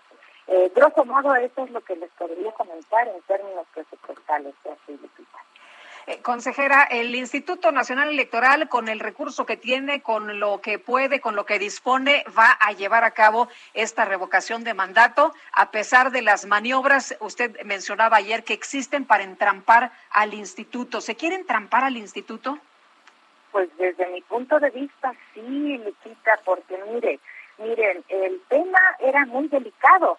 Nos pusieron en una situación en la que o llevábamos la revocación de mandato sin seguir las reglas establecidas en la ley, una ley reciente, ¿no? que yo que he comentado de este legislador, por insuficiencia de recursos, y entonces nosotros eh, nos, nos apartábamos de lo que dice la ley. La ley se hace para cumplirla. Y por el otro lado, eh, si nos ponían, nos ponían en un dilema, porque también estaba el posicionamiento eh, político, en el sentido de que se tenía que hacer como dice la ley. Eso era imposible, eh, Lupita. Así que sí estábamos en una situación límite y entrampados, y desafortunadamente estábamos en una situación eh, entrampados políticamente. Cuando una institución tan seria como es el INE, que ha hecho sus ejercicios, que ha dado resultados, pues se encuentra en una situación de verdad que es un tema este, complejo. Afortunadamente INE acudió al Estado de Derecho y hoy, hoy tenemos la certeza de que el INE va a operar la revocación del mandato con los recursos de los que hoy dispone. Y eso fue también decidido por la Suprema Corte de, Justicia, el ministro instructor de una controversia constitucional que definió este camino y nosotros el próximo 4, el viernes, convocaremos. O sea, ya mañana, ¿no? Ya mañana. Sí, ya mañana, Lupita, muy rápido que se pasa el tiempo. Sí. Eh, consejera, a partir de mañana, ¿qué se puede y qué no se puede hacer y qué es lo que sigue? Porque los senadores de Morena dicen que ellos pueden promocionar esta revocación de mandato, este ejercicio, que lo que dice la ley es que los partidos son los que no pueden promocionar este, este ejercicio, pero que ellos sí. Eh, ¿Qué se vale y qué no se vale y, y qué es lo que sigue? Fíjese que hay una prohibición expresa para servidores públicos y servidoras públicas y eso ya ha quedado definido eh, en este proceso de revocación de mandato. Así que ningún servidor público puede eh, meterse en esta parte de la revocación de mandato, justamente para cuidar la objetividad, la imparcialidad, la neutralidad, que este ejercicio es un ejercicio ciudadano. Y ahora la Corte recientemente decidió que tampoco los partidos políticos pueden intervenir en la difusión. Así que las dos prohibiciones están en ambos, tanto en servidores públicos como en eh, los partidos políticos. El único eh, facultado para la difusión del proceso de revocación de mandato, según lo dijo la Suprema Corte de Justicia, va a ser el Instituto Nacional Electoral. Muy bien. Bueno, pues tomamos nota entonces. Así es, Lupita. Y yo creo aquí la invitación, hay, algo muy bueno el día de hoy. Afortunadamente, a través del Estado de, de Derecho se resuelven las diferencias, los enfoques diferentes, las tensiones políticas, y hoy tenemos todas las y los ciudadanos claridad en que la revocación del mandato se va a hacer con los recursos que el INE tiene y como siempre Lupita, nosotros haremos el, proceso acompañados de todas las personas ciudadanas con la pulcritud que se requiere para que sea la voluntad de las personas quienes definan en la pregunta qué es lo que quieren y cómo quieren manifestarse. Así será, Lupita, y el INE nuevamente trabajará todo el personal profesionalizado, las y los consejeros, todo nuestro personal, vamos a estar al servicio de la ciudadanía ya con estas certezas y estas claridades. Bueno, pues yo quiero agradecerle, consejera Claudia Zavala del Instituto Nacional Electoral, el haber conversado con nosotros. La agradecida soy yo, Sergio. Que tengan todas y todos muy buen día. Muchas gracias, buenos días. Bueno, hay una nota que pues que se, se está dando a conocer, ayer la adelantaba eh, Salvador García Soto, nuestro compañero, en su columna, eh, se publica también en Animal Político, que dice que la Fiscalía General de la República acusó formalmente ante un juez a cuatro socios de un despacho de abogados a cargo de los casos de corrupción más importantes del actual sexenio, los de agronitrogenados OHL y la estafa maestra.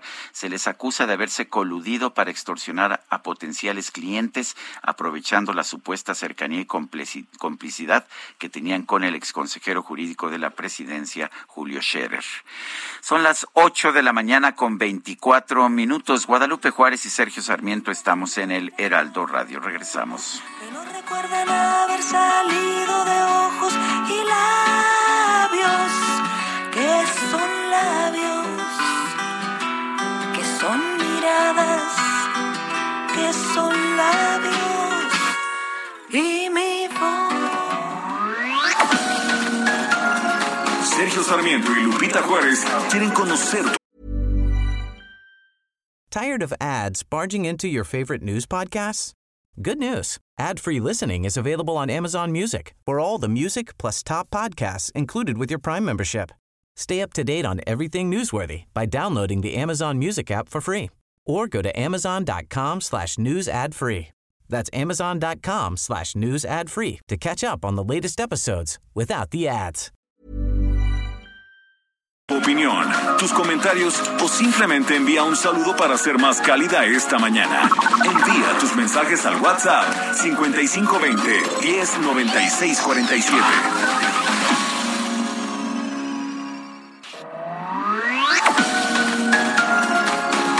Continuamos con Sergio Sarmiento y Lupita Juárez por El Heraldo Radio.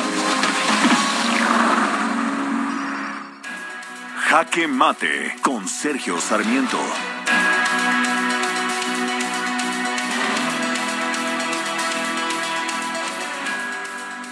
El artículo cuarto de la Convención de Viena sobre Relaciones Diplomáticas establece que el Estado acreditante deberá asegurarse de que la persona que se proponga acreditar como jefe de la misión ante el Estado receptor ha obtenido el asentimiento de ese Estado. En otras palabras, eh, lo que tiene que hacer un gobierno al proponer un embajador a otra nación soberana es primero consultar, primero decir voy a proponer a tal persona, ¿estás de acuerdo o no? Y una vez que el Estado anfitrión eh, dice que está de acuerdo, entonces se da a conocer el nombramiento. Estas reglas diplomáticas existen por razones muy importantes para evitar conflictos innecesarios como los que estamos viendo ahora con el gobierno de España o con el gobierno de Panamá. Y las relaciones diplomáticas son para tener buenas relaciones, buenos lazos de amistad con otros países, sobre todo cuando no hay conflictos reales entre los dos países. Sin embargo, la forma en que está manejando estos protocolos diplomáticos el presidente López Obrador, al nombrar a personas, deje usted que no tienen experiencia, que no tengan eh, preparación dentro del servicio exterior mexicano, sino que simplemente no están capacitados ni calificados para ser embajadores, bueno, pues esto termina haciéndole mucho daño a nuestro país. Ya lo ha señalado el expresidente Pérez Valladares, Ernesto Pérez Valladares de Panamá. Panamá puede ser un país chico, pero también es un país digno y valiente. No tiene por qué ser ninguneado, no tiene por qué ser tratado como un país inferior por parte del gobierno mexicano. Lo peor de todo es que quizás ni siquiera este sea el propósito del presidente López Obrador cuando manda embajadores inaceptables y además los da a conocer en sus conferencias de prensa antes, antes de obtener el beneplácito del país anfitrión. Eh, quizás ni siquiera es conocimiento, podría ser ignorancia, pero el problema está en que se le está haciendo un daño, un daño importante a las relaciones diplomáticas de nuestro país. Yo soy Sergio Sarmiento y lo invito a reflexionar.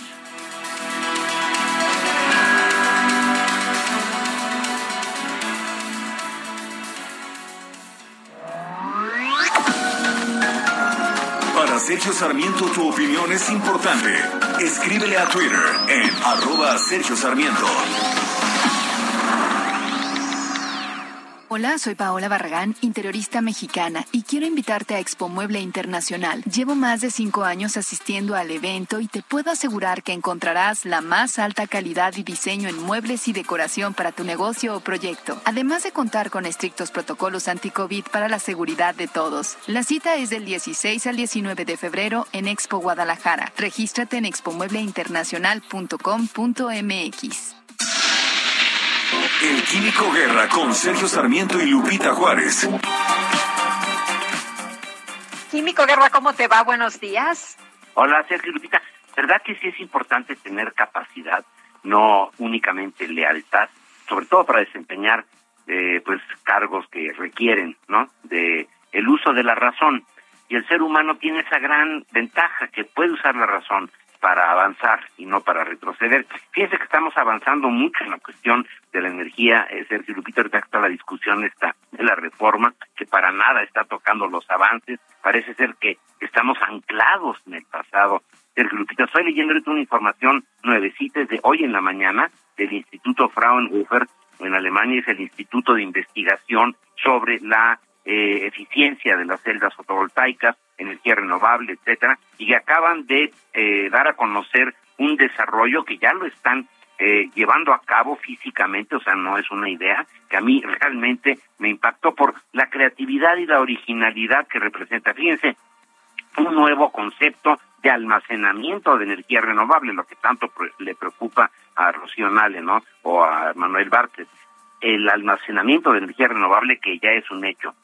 Tanques submarinos imagínense, he comentado aquí con ustedes, Lupita, que una forma de batería de agua, digamos, tener una batería usando el agua, es bombear agua de un reservorio, por ejemplo, una presa, un embalse, un lago, a otro que se encuentra a mayor altura cuando hay energía en exceso, por ejemplo, del sol o del viento. Esta cuestión de la intermitencia, que sí es algo que requiere la razón para resolverse, pero que no, no es irresoluble, es eh, cómo voy a eh, guardar la energía que produce en exceso cuando hay mucho sol, por ejemplo en el desierto, y para que haya energía en la noche. o cuando ah, eh, sopló mucho el viento, eh, muy fuerte, tuve exceso de energía. ¿Cómo guardar esa energía? Bueno, he comentado con ustedes que se puede bombear agua, ¿verdad? Cuando hay este exceso de energía, de cualquiera de los dos tipos de energía, la eólica o la fotovoltaica, cuando hay este exceso se bombea el agua, se usa esta energía en exceso para bombear agua hacia arriba y cuando no hay viento o cuando ya no hay sol, se deja bajar el agua a través de una turbina hidroeléctrica para producir electricidad. Pero no en todos los países hay la orografía, o sea, en las montañas, esta cuestión de que haya un embalse arriba del otro adecuada. Pero para todos los países que tienen litorales, sí pueden aprovechar esa energía del hidrobombeo submarino. ¿Saben cómo, Sergio Lupita? Con sistemas de hidroalmacenamiento. El concepto básico, fíjense la creatividad, es tener un contenedor hermético en el fondo del mar, una, una gran esfera, digamos, ¿no? Cuando hay energía renovable de sobra, ya sea en, en la costa con paneles fotovoltaicos o con un parque eólico marino, cuando hay esta energía de sobra, se bombea el agua hacia afuera del contenedor, creando un vacío casi completo, o sea, esta esfera queda totalmente vacía. Cuando se desea recuperar esta energía del sistema, se abren unas compuertas que permiten que el agua entre con gran fuerza al contenedor vacío a través de una turbina hidroeléctrica. Sí es lo que está aprovechando la, la presión del agua. La utilidad de un diseño de estos no parece obvio a primera vista, pero hay varias ventajas en un sistema de hidrobombeo submarino. Primero, en un sistema así, es que, un sistema así puede ser colocado bajo parques eólicos offshore, o sea, en el mar, o cerca de una costa donde haya mucho sol, por ejemplo, Baja California. Al trabajar bajo el agua se aprovecha la gran presión ejercida por esta. Cada buzo sabe que por cada 10 metros de profundidad la presión aumenta en una atmósfera el diseño que estoy viendo, que ya lo, implementaron, está manejando, que se, que se maneja ya, opera a una presión de 7.5 atmósferas. Entonces, se aprovecha, fíjense qué interesante, esta fuerza que ahí está latente, la presión del agua de mar para generar electricidad cuando no hay viento o cuando no hay sol. Son eh, avances maravillosos que nos están abriendo las puertas para un nuevo tipo completamente diferente de almacenamiento de energía, Sergio Lupita. Pues interesante, Químico. Muchas gracias. Muy buenos días. Buenos días. Son las 8 de la mañana con 38 minutos. Este miércoles el presidente Joe Biden aprobó el despliegue de 3.000 soldados estadounidenses en Polonia, Alemania, y Rumania con el fin de fortalecer a los países de la OTAN en Europa del Este. Esto en un momento en que hay alrededor de 100.000 tropas rusas estacionadas en torno a la frontera con Ucrania. José Carreño es editor de la sección Orbe del Heraldo de México. Lo tenemos en la línea telefónica. Eh, José, eh, gracias por tomar nuestra llamada. Cuéntanos cómo ves esta decisión del presidente Biden, cuáles son los riesgos, cuál es el mensaje y cuál, cuáles realmente son las opciones de Estados Unidos y de la OTAN ante esta, pues esta amenaza de Rusia en torno a Ucrania. Mira, Sergio, muy buenos días. El punto aquí es, es interesante porque es un poco el, eh, eh, digamos, un duelo de miradas entre Rusia y Estados Unidos. Eh, el que pestañee primero pierde. Los Estados Unidos están fortaleciendo simbólicamente, hay que decirlo, porque 10.000 hombres son muy pocos hombres en términos reales para el tamaño de lo que sería el teatro de, conflicto, por decirlo de esa manera, que están ubicados, que, que fueron enviados sobre todo a las fronteras de los estados que son parte de la OTAN con Rusia en Europa Oriental. El punto aquí es que no hay ningún soldado de Estados Unidos o de, o de los países europeos en términos reales en, en Ucrania. todos están en la frontera con Rusia, lo que permite al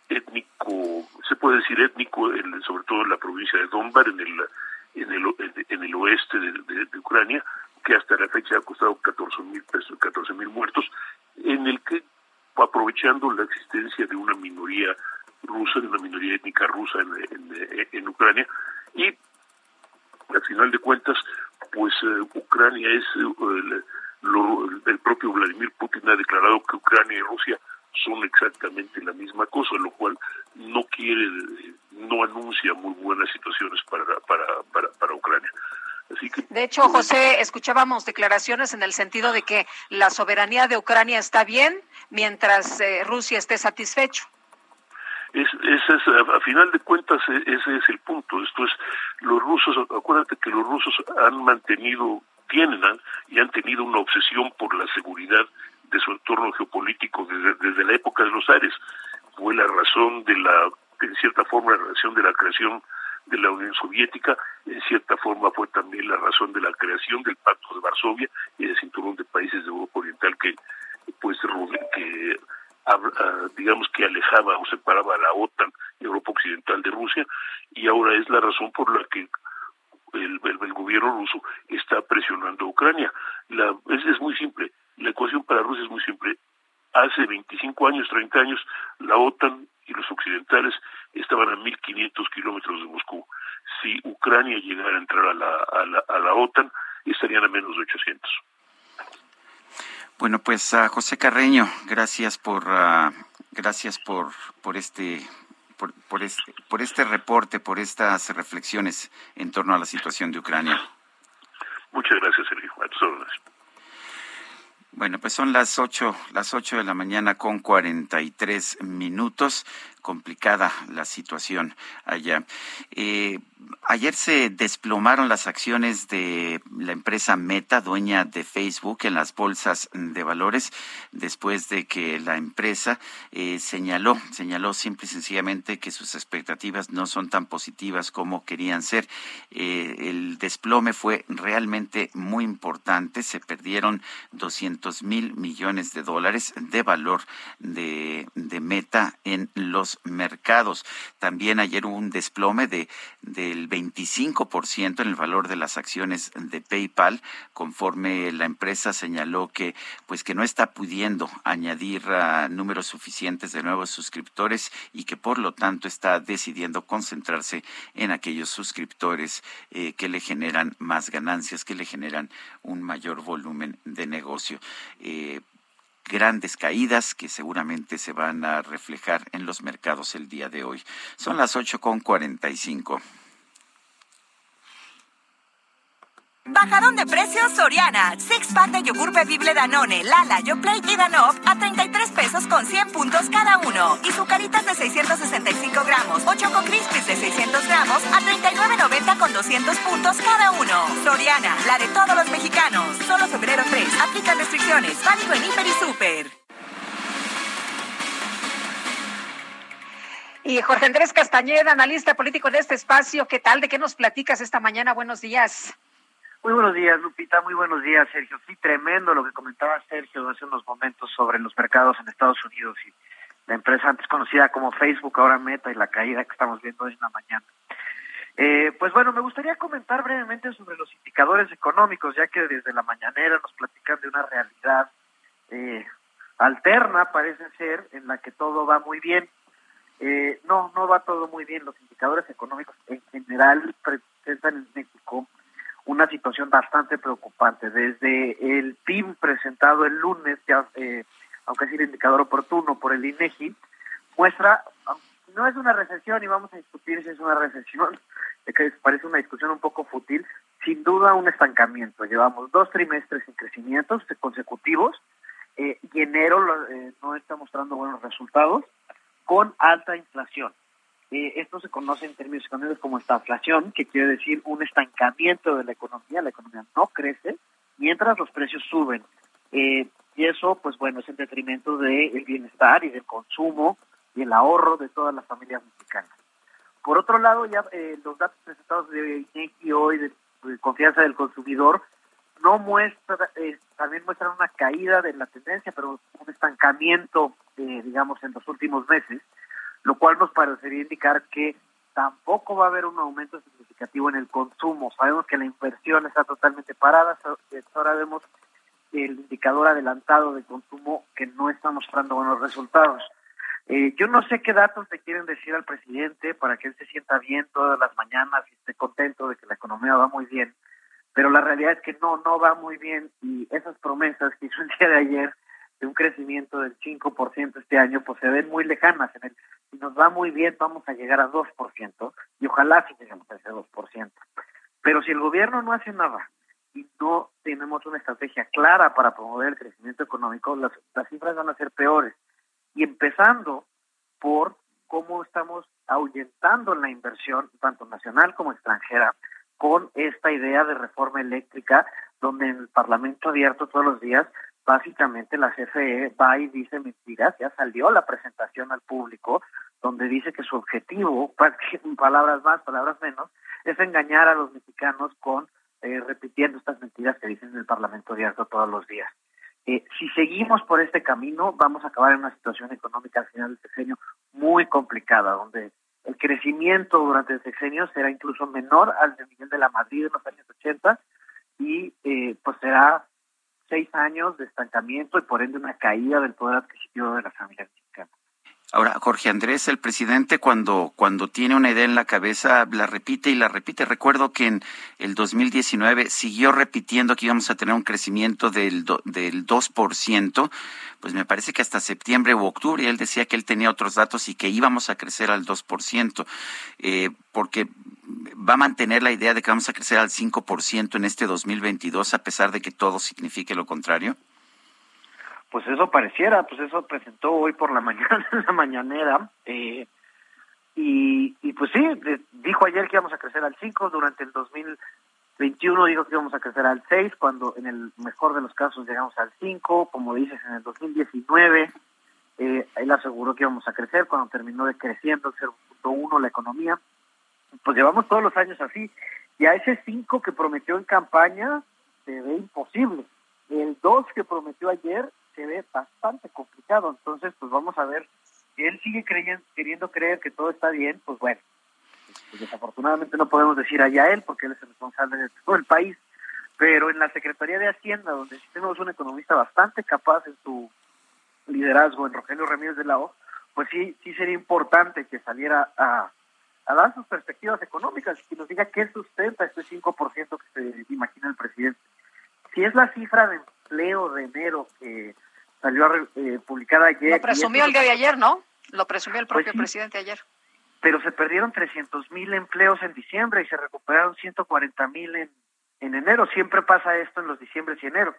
No es nada del otro mundo. Entonces, si es eso sus elementos para eh, pronosticar un 5%, pues estamos en problemas. Muy bien, pues Jorge Andrés, muchas gracias. Buenos días. Muchísimas gracias a ustedes y saludos a todo el auditorio.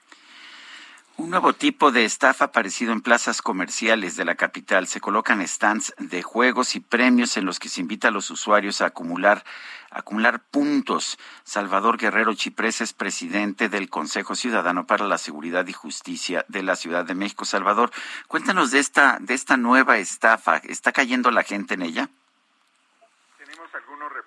Precisamente de dos alcaldías, de Miguel Hidalgo y de Benito Juárez, pero también sí de Naucalpan, de Toluca, de Nezahualcóyotl, y se ha puesto en evidencia, bueno, gracias al Heraldo en particular, pero también había algunos reportes que se recibieron desde el año pasado en, en el Consejo Ciudadano. Debo decir que se parece, no es exactamente el mismo de esas canicas que se arrojaban en las ferias antiguas. Es una bandejita que tiene alrededor de 144 agujeritos, te dan siete canicas y te dicen que te regalan dos tiros, 45 pesos, con la promesa de ganar hasta 100 mil, 45 mil o 150 mil pesos.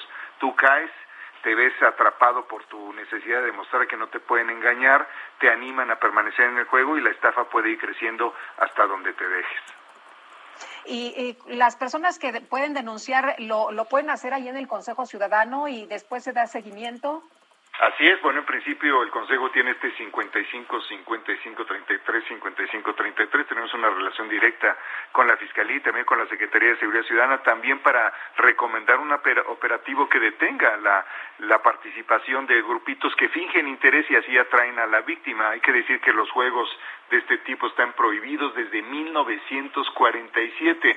Aparecen esporádicamente, insisto, gracias al Heraldo nos enteramos de la reaparición reciente de este juego en algún espacio en la colonia, en Narvarte en particular, pero ya tenemos algunos reportes del 2021.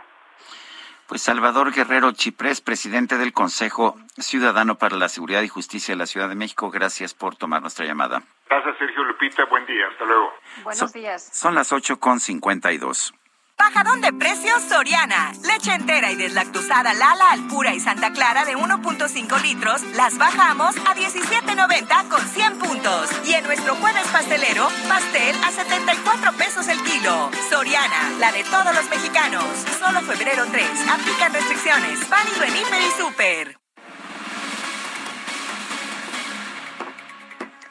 Seguimos con la información, información importante esta mañana que pues tiene que ver con lo que sucede por allá en Nicaragua y sigue, sigue pues esta represión en contra de los opositores. La Asamblea Nacional de Nicaragua, bajo control oficialista, canceló permisos de operación de cinco universidades y también la personería jurídica de once organizaciones no gubernamentales, entre ellas la Universidad Politécnica de Nicaragua, bastión de los estudiantes en las protestas. Se acordarán aquellas protestas de 2018 que terminaron pues en una represión totalmente sangrienta. Y el libro, te acordarás, Sergio eh, Tongolele no sabía bailar. Al principio eh, se hace este homenaje a quienes murieron en eh, esta pues en estas manifestaciones. El decreto de cancelación fue aprobado con el voto de 85 diputados. Qué cosas, imagínense nada más cómo estará la situación de ayer, ninguno en contra y seis, seis abstenciones, de acuerdo con el diario local La Prensa la asamblea dominada por el Frente Sandinista de Liberación Nacional que dirige el presidente Daniel Ortega incluyó sin aviso en la agenda de este miércoles la cancelación de la personería jurídica y asociaciones y fundaciones de universidades con trámite de urgencia y bueno, también se sigue se sigue encarcelando a los opositores. En otros temas, General Motors en Silao da a conocer eh, pues que reconoce y agradece la participación activa de los trabajadores a ser sindicalizados del complejo de manufactura de Silao. Hubo elecciones para el sindicato y ah, los resultados que se le han comunicado son el triunfo del Sindicato Independiente Nacional de Trabajadores y Trabajadoras de la Industria Automotriz. Falta la validación oficial. Son las ocho con cincuenta y cuatro minutos. Vamos a una pausa y regresamos.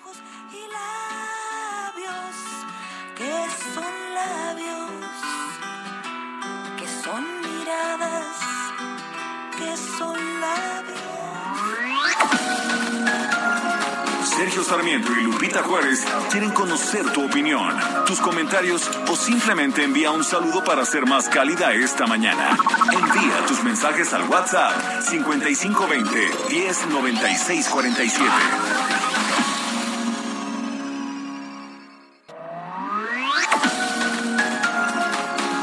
Continuamos con Sergio Sarmiento y Lupita Juárez por El Heraldo Radio. Hola, soy Paola Barragán, interiorista mexicana, y quiero invitarte a Expo Mueble Internacional. Llevo más de cinco años asistiendo al evento y te puedo asegurar que encontrarás la más alta calidad y diseño en muebles y decoración para tu negocio o proyecto, además de contar con estrictos protocolos anti-COVID para la seguridad de todos. La cita es del 16 al 19 de febrero en Expo Guadalajara. Regístrate en expomuebleinternacional.com.mx. Melancolía sin tristeza si no me hace suspirar. porque inclinas sobre el hombro mi cabeza? Ay, rodar otra vez en los divanes. De suave, suave musgo recortado dejando al corazón abandonado. Seguimos escuchando música interpretada por Maru Enríquez. Esta cantante mexicana falleció el día de ayer, lo comparto con mucha pena, una mujer que yo quería quería mucho, que conozco desde conocía desde que era adolescente. Eh, pues, ¿qué te puedo decir, Lupita? Yo era mesero, ella era ya cantante famosa. Oye, cuando dijiste en un bar, yo dije, no, pues Sergio tocando la guitarra. No, me temo que yo era un simple mesero y, y ya Maru, Maru estaba ahí en la nopalera con, con Emilia Almazán. Que estaba chavita y ya era muy famosa, me contaba. Sí, ya era muy famosa, por lo menos en el medio, en el medio de, de la trova, de la música folclórica en la que nos movíamos. Es Maru Enríquez, con mucho, con mucho gusto comparto su música, con mucha tristeza comparto la noticia de su fallecimiento. Tenemos mensajes de nuestro pues, público. Melancolía, melancolía, sin, tristeza. Y hay que recordar Híjole. eso, ¿no? Hay que recordar a la gente con cariño eh, y recordar toda la parte bonita de aquellos que ya se fueron. Totalmente de acuerdo, porque perder amigos es bien, bien duro. Bueno, em, nos dice una persona del auditorio, Carmen Sánchez de, Gómez de Benito Juárez. Buen día, Sergio y Lupita. Muchas gracias por la información tan puntual. Dice otra persona, hay que reconocer que el nombramiento de Jesusa como de, de la Jesusa, perdón, como embajadora en Panamá es un muy buen chiste. No nos da su nombre.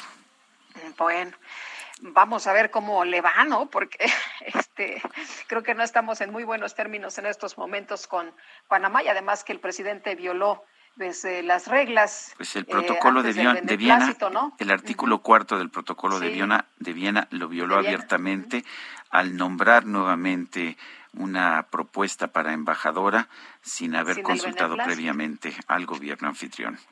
Pues sí. Buenos días, eh, licenciado Sarmiento y licenciada Guadalupe Juárez, gran informativa. Ahorrar agua acá en Tampico, Tamaulipa, viene próxima solicitud de vital líquido de nuestro vecino Nuevo León, conectado tubería al Chairel, que pronto será agua salada por escasez de lluvias, es lo que nos dice Vincent. Son las nueve de la mañana con tres minutos. Y vamos a un resumen de la información. Desde el estado de Hidalgo, el presidente López Obrador aseguró que la consulta de revocación de mandato va a ser una herencia democrática para las nuevas generaciones de mexicanos. Antes era, yo llego, haya sido como haya sido, diría el filósofo, y me aguantan seis años. No, ¿por qué? Entonces, esto es algo que vamos a heredar a las nuevas generaciones, todos los mexicanos. Y poco a poco se va a ir acreditando y convirtiéndose en un hábito. Por eso se tiene que hacer esta consulta y no creo que haya ya ningún problema. Distintos candidatos a la Secretaría General del Sindicato Petrolero anunciaron que van a impugnar el triunfo de Ricardo Aldana por diversas irregularidades en el proceso electoral interno. Un grupo de alumnos de la Universidad de las Américas Puebla realizó una protesta para exigir que se reanuden las actividades presenciales en la institución bajo la rectoría de Cecilia Anaya Berríos. El FBI de los Estados Unidos confirmó que adquirió una licencia limitada del software espía Pegasus de la firma israelí NSO Group para hacer una prueba y evaluar este producto. No se habla de Bruno, no, no, se habla de Bruno. La canción de la nueva película de Disney, Encanto, titulada No se habla de Bruno, llegó al número uno de la lista de Billboard Hot 100, con más de 35 millones de reproducciones en Estados Unidos. Este tema musical, escrito por el famoso músico y dramaturgo Lin Manuel Miranda, es la primera canción de Disney que alcanza la cima de la lista Billboard en los últimos 20 años. La anterior fue Un Mundo Ideal de la película Aladdin pero es verdad, no se habla de Bruno, no, no, no, ¿Y qué es lo que viene? La micro deportiva. Que comience la fiesta. Ta, ta.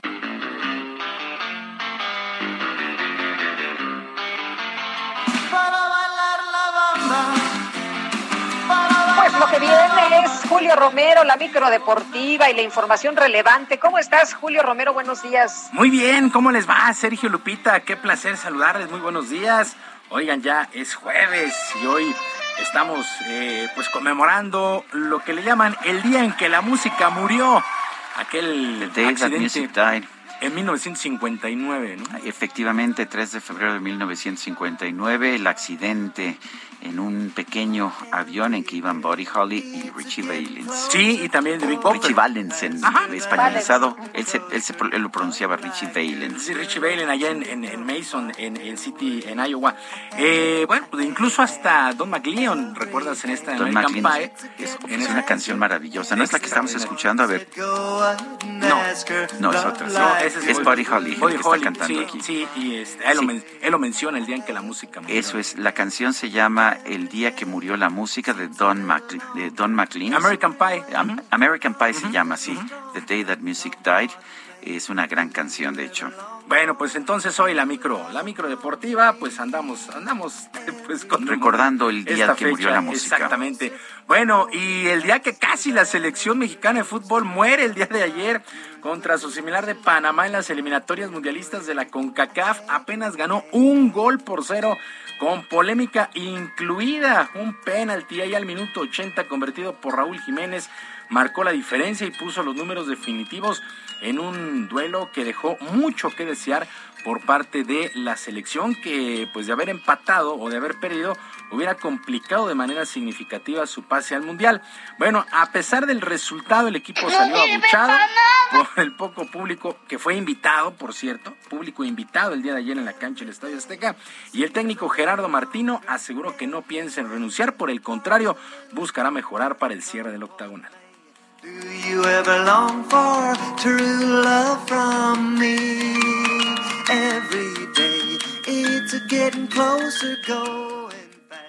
No, yo obviamente no, un cuerpo técnico no puede manejarse de esa manera. Un cuerpo técnico lo que puede observar es cuando hay un proceso que tiene vida y cuando hay un proceso que no, que no funciona. Entonces, ahí el, el, cuerpo técnico toma las determinaciones que tenga que tomar o la dirigencia toma las determinaciones que tenga que tomar. Pero eh, está claro que más allá de que esto de, de partido a partido ustedes lo, lo, manejan de esa manera, está claro que nosotros no, no lo manejamos de, de, la misma forma. Hello, baby. Bueno, pues así las cosas con Gerardo Martino. En otros resultados de este octagonal, Costa Rica venció 1 por 0 a Jamaica. Jamaica está eliminado. Estados Unidos 3 por 0 ante Honduras. Estados Unidos está dentro. Canadá, líder del sector, 2 eh, por 0, venció a El Salvador. Canadá llegó a 25 puntos. Estados Unidos y México con 21 unidades. El cuarto sitio es para Panamá, que tiene 17. Costa Rica tiene 16 en la quinta plaza. Son los eh, países o los equipos que tienen posibilidades reales de ir a la Copa del Mundo. La próxima fecha FIFA será hasta el 24 de marzo. pues así las cosas con este duelo de la selección que honestamente, insisto, dejó mucho que desear. Y con el duelo entre el Al Jazeera de los Emiratos Árabes contra el Aspirae de las Polinesia Francesa, pues el día de hoy arranca el Mundial de Clubes. El gran favorito para ganar este certamen, pues sin lugar a dudas, es el Chelsea, el Chelsea que pues entra en actividad hasta la próxima semana. Los Rayados del Monterrey, equipo mexicano y de la CONCACAF, debutan el sábado ante el Al Ali de Egipto a las 10 y media de la mañana tiempo de nuestro país. El cuadro regiomontano, representante, insisto, también de la CONCACAF, buscará la final para igualar la, actuación que tuvo en la edición pasada el cuadro de Tigres de la U de Nuevo León, el Mundial de Clubes, que pues está a la mitad de todas las eh, ligas, pero era la única forma de sacarlo, era más fácil pues, quitarlo, pero pues decidieron meterlo en medio, en medio de todas las ligas. Bueno, en otro juego muy cerrado, Dominicana derrotó dos carreras por una a los Charros de Jalisco para avanzar a la gran final de la Serie del Caribe de béisbol en su casa. Tyler Alexander le tiró ocho entradas perfectas al equipo mexicano. Entró a la parte alta de la novena buscando la hazaña, pero le abrieron con doblete, pero no le alcanzó al equipo mexicano que pierde dos carreras por una. Bueno, a pesar de esta derrota y la eliminación, el manager de los Charos, Roberto Vizcarra, se fue contento con la actuación de sus jugadores, sobre todo su picheo lanzó tres blanqueadas de manera consecutiva en esta serie. Escuchamos a Roberto Vizcarra, manager de los Charos de Jalisco. Oh, you sweet Do No, pues todos los días son enseñanzas nuevas. La verdad me voy muy, muy contento de, poder dirigir este gran grupo. La verdad, empezamos una serie del Caribe muy difícil, eh, nos repusimos. Eh, estoy muy contento también con, el picheo de mi equipo, que la verdad hizo un gran, gran trabajo. Los bateadores, pues al final no pudieron descifrar el, tipo de estadio. La verdad, batallamos mucho para conectar, pero jugamos una gran serie del Caribe. Eh, los dos juegos que jugamos contra Dominicana se podían ir para cualquier lado.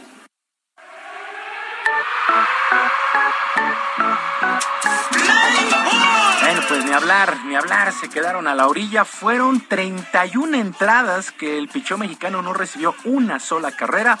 Ayer les hicieron dos, fue un juegazo, en verdad, pero tampoco, pues, también hay que batear, ¿no? Hicieron iban, sin hit ni carrera hasta la novena, ¿verdad? Hasta la alta de la novena iban perfectos, ni siquiera base por bolas, ni roda, iba perfecto. Tyler Alexander. Sí. ¿Cómo se llama el pitcher dominicano? Tyler Alexander. Eso es. Muy bueno, ¿no? Sí, él jugó para los Tigres de Quintana Roo en la Liga Mexicana de Verano. Entonces, eh, pues sí, ni hablar cuando hay picheo, pero también hay que respaldar con el bateo. Solamente 10 carreras hicieron los charros en 6 juegos en esta serie del Caribe. hay que, hay que tener equilibrio. Oye, eh, pues para los que les gustan las, eh, las cábalas y todo lo demás, el día de ayer los bengalíes de Cincinnati anunciaron que jugarán con el jersey negro, el Super Bowl 56 del fútbol americano de la NFL el próximo 13 de febrero contra los Carneros de Los Ángeles. Los bengalíes presentaron una fotografía en sus redes sociales de este jersey negro con el número 9 de su mariscal de campo Joe Burrow con las fundas blancas y los vivos en naranja. En los eh, más de en los 17 últimos supertazones, en 14 ocasiones ha ganado el equipo que sale de blanco. Y entonces, pues insisto ahí, las apuestas, ya sabes que hay apuestas de este quién va a ganar el volado, cuánto va a durar el espectáculo, para todo le apuestan. Bueno, pues los bengalíes de Cincinnati van a jugar de negro y los carneros de blanco el próximo 13 de febrero allá en el SoFi Stadium en el Super Bowl 56 de la NFL. Sergio Lupita, amigos del auditorio, la información deportiva este jueves, que sea un extraordinario día para todos. Muchas gracias, Julio, muy buenos días. Buenos días.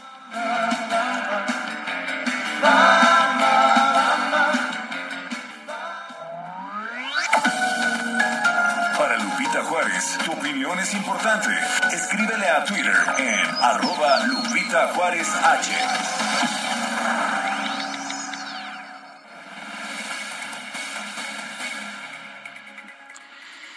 El PRI y el PRD en la Cámara de Diputados advirtieron que no habrá dictamen de la reforma o la contrarreforma eléctrica antes del próximo 5 de junio. Elia Castillo, adelante. Muy buenos días, Sergio Lupita. Los saludo nuevamente con mucho gusto a ustedes y al auditorio. Así es, los coordinadores de las fracciones parlamentarias del PRI y del PRD en la Cámara de Diputados, Rubén Moreira y Luis Espinosa Cházaro, respectivamente, advirtieron que no habrá discusión ni dictamen sobre la reforma eléctrica propuesta por el presidente Andrés Manuel López Obrador, por lo menos en comisiones, hasta pasadas las elecciones intermedias de junio próximo. Esto en respuesta a lo dicho por el coordinador de Morena, Ignacio Mier, quien aseguró que el próximo 25 de febrero iniciará eh, la dictaminación en comisiones unidas de puntos constitucionales, energía y medio ambiente de la propuesta enviada por el presidente Andrés Manuel López Obrador. Eh, los coordinadores de oposición aseguraron eh, que se sostienen en lo dicho y no eh, se prestarán a un debate de este tipo en medio de un proceso electoral. Así que dijeron que en caso de que haya pues dictaminación en comisiones de esta iniciativa será hasta pasar las elecciones del 5 de junio. Sin embargo, Sergio Lupita se contradijeron un poquito en el tema de cómo van los eh, foros de Parlamento abierto, mientras Rubén Moreira asegura o pues le dio entrada y cabida a consensos ya dentro de las fracciones parlamentarias para poder eh, construir un un, eh, un dictamen integral en donde haya algún tipo de modificaciones, pues Luz Espinosa Chazaro ya señaló que se ve claramente que son posiciones totalmente encontradas y que si continúan así, pues estos foros y también la falta de consensos ve difícil que se apruebe esta eh, reforma eléctrica del presidente Andrés Manuel López Obrador. Recordemos que por ser una reforma constitucional requiere de la votación de las dos terceras partes de la Cámara de Diputados, es decir, 334 votos, de los cuales les faltan 56 votos a Morena y aliados para lograr la aprobación, así que será la oposición eh, quien de, deba dar algunos de estos 56 votos para la aprobación. Falta saber si, si alguna de estas bancadas de oposición los dará o no. Este es el reporte que les tengo. Elia Castillo, muchas gracias. Muy buenos días. Buenos días. Sí, vamos a platicar con Víctor Ramírez, él es vocero de la plataforma México Clima y Energía que ha estado atendiendo pues estos parlamentos abiertos, todo lo que se ha discutido. Y Víctor, a mí me llama la atención eh, una declaración que, que hiciste, la que señalas que estás preocupado por lo que se está viendo en este discurso que no corresponde a la realidad de lo propuesto de esta iniciativa de reforma eléctrica y dices, bueno, me preocupa desde la primera hasta la última página. Cuéntanos cómo ves las cosas, cómo ves estos parlamentos, ¿están sirviendo de algo? Hola, muy buenos, este, muy, buenos días antes que nada. Este, buenos días. Mira, yo tuve la oportunidad de estar el día lunes en un debate en el Parlamento abierto y a mí me pasó algo muy curioso porque de repente cuando escuchabas a la gente que iba a hablar eh, a favor de la reforma, eh, tenía, eh, al, menos uno de los que estuvo ahí en el debate conmigo, tenía unas ideas muy parecidas y contrarias a la, reforma. Entonces decía que necesitábamos más inversión de los privados en transmisión y dije, bueno, pues si lo que quiere son es inversión de, privados en transmisión, la reforma está proponiendo exactamente lo contrario, ¿no? Entonces, este, es, ha sido curiosa esta parte. Por otro lado, creo que sí hay un discurso muy distinto de entre lo que busca la reforma y lo que defienden. Habla, por ejemplo, de un mercado verdadero, pero cuando sabemos que darle el 54% de la, de la generación a un solo generador no es un mercado, mercado real. Pero para mí la parte preocupante del, de, del Parlamento es, por ejemplo, lo que vimos ayer, un, un reto que más bien parecía de, de, de, de, callejón, de demuéstrame que esto es falso o renuncia o, o, renuncio yo si me demuestras que es que, que, es, que es falso. Entonces, este, eh, creo que se, se, han visto las posiciones y esto ha sido lo, único valioso, que estamos viendo las posiciones claras de uno y de, otro lado, pero sí hay posiciones bastante encontradas. Tal vez haya un punto de acuerdo ahí, pero, pero no, no está todavía claro, ¿no?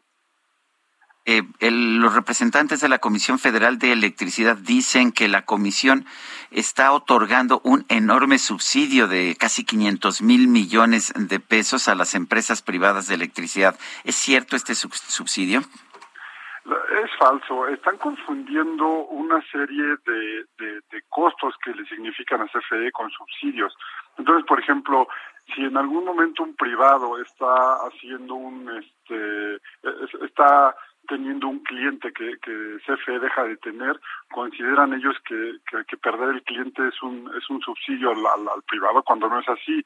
Este, hablan, por ejemplo, de las tarifas de porteo y de que las tarifas de porteo son necesariamente un subsidio, que el autoabastecimiento es un, es un subsidio cuando no necesariamente.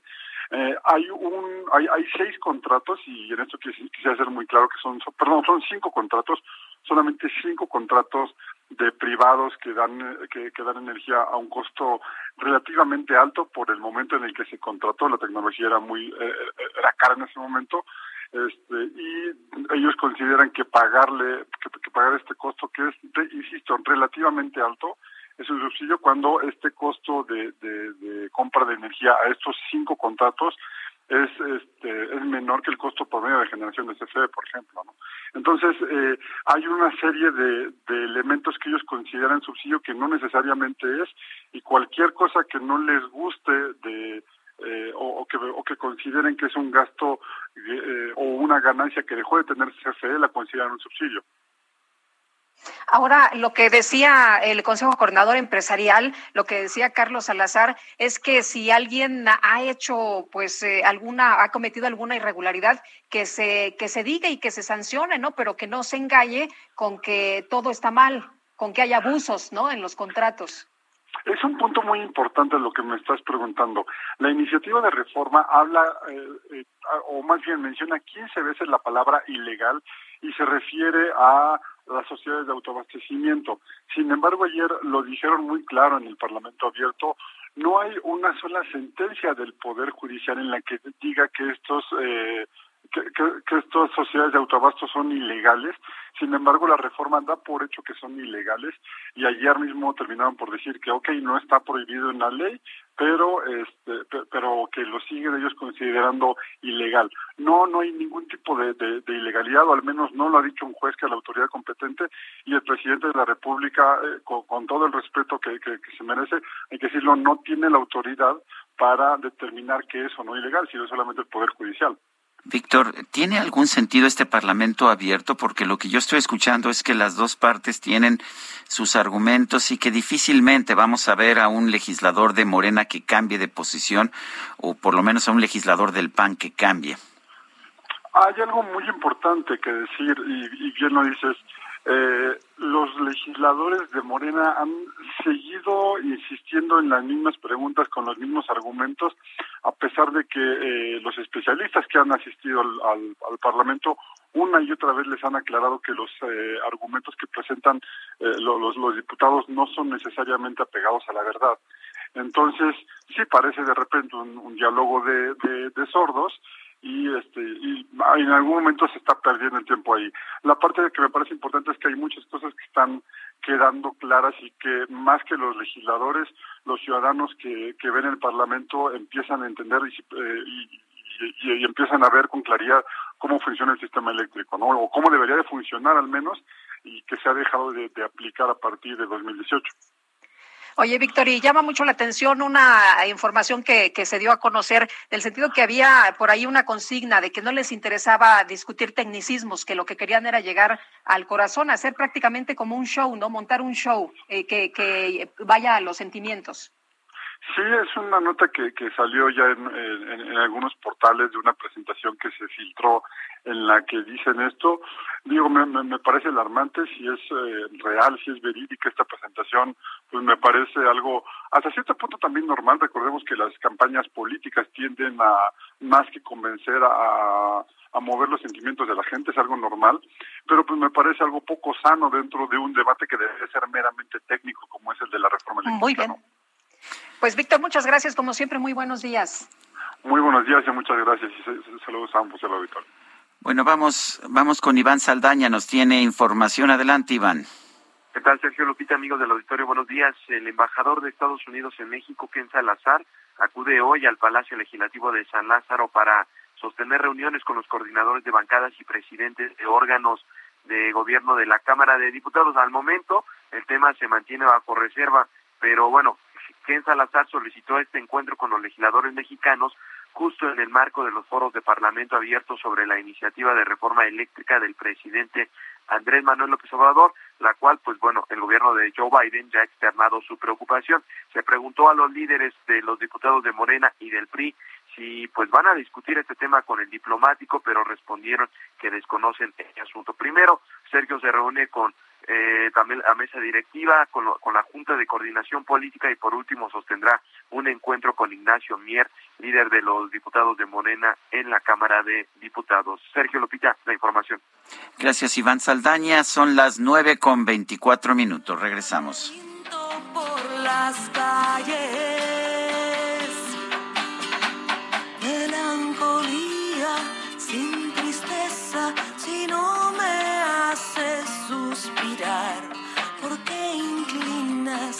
sobre el hombro mi Sergio Sarmiento y Lupita Juárez quieren conocer tu opinión, tus comentarios o simplemente envía un saludo para ser más cálida esta mañana. Envía tus mensajes al WhatsApp 5520 109647.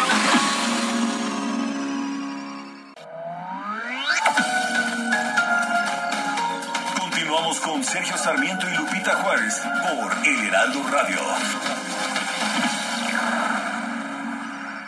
Bajadón de precios Soriana. Six pack de yogur bebible Danone, Lala, Yoplait y Danop a 33 pesos con 100 puntos cada uno. Y sucaritas de 665 gramos o Choco Crispies de 600 gramos a 39.90 con 200 puntos cada uno. Soriana, la de todos los mexicanos. Solo febrero 3. Aplican restricciones. Válido en Hiper y Super. Silencio, silencio que todo lo oyes. Como los niños tímidos desde los rincones, dame tu consuelo, dame tu consejo. Maru Enríquez, quien falleció ayer, tuvo un periodo de, de, canto de música folclórica, música tradicional latinoamericana. Así empezó con la nopalera. En, en, un principio. Posteriormente eh, fue derivando hacia música de lo que se llamaba nueva trova latinoamericana, como esta canción que se llama Silencio, Silencio. Se nos fue ayer Maru Enríquez, la recordamos, la recuerdo yo en lo personal con mucho cariño.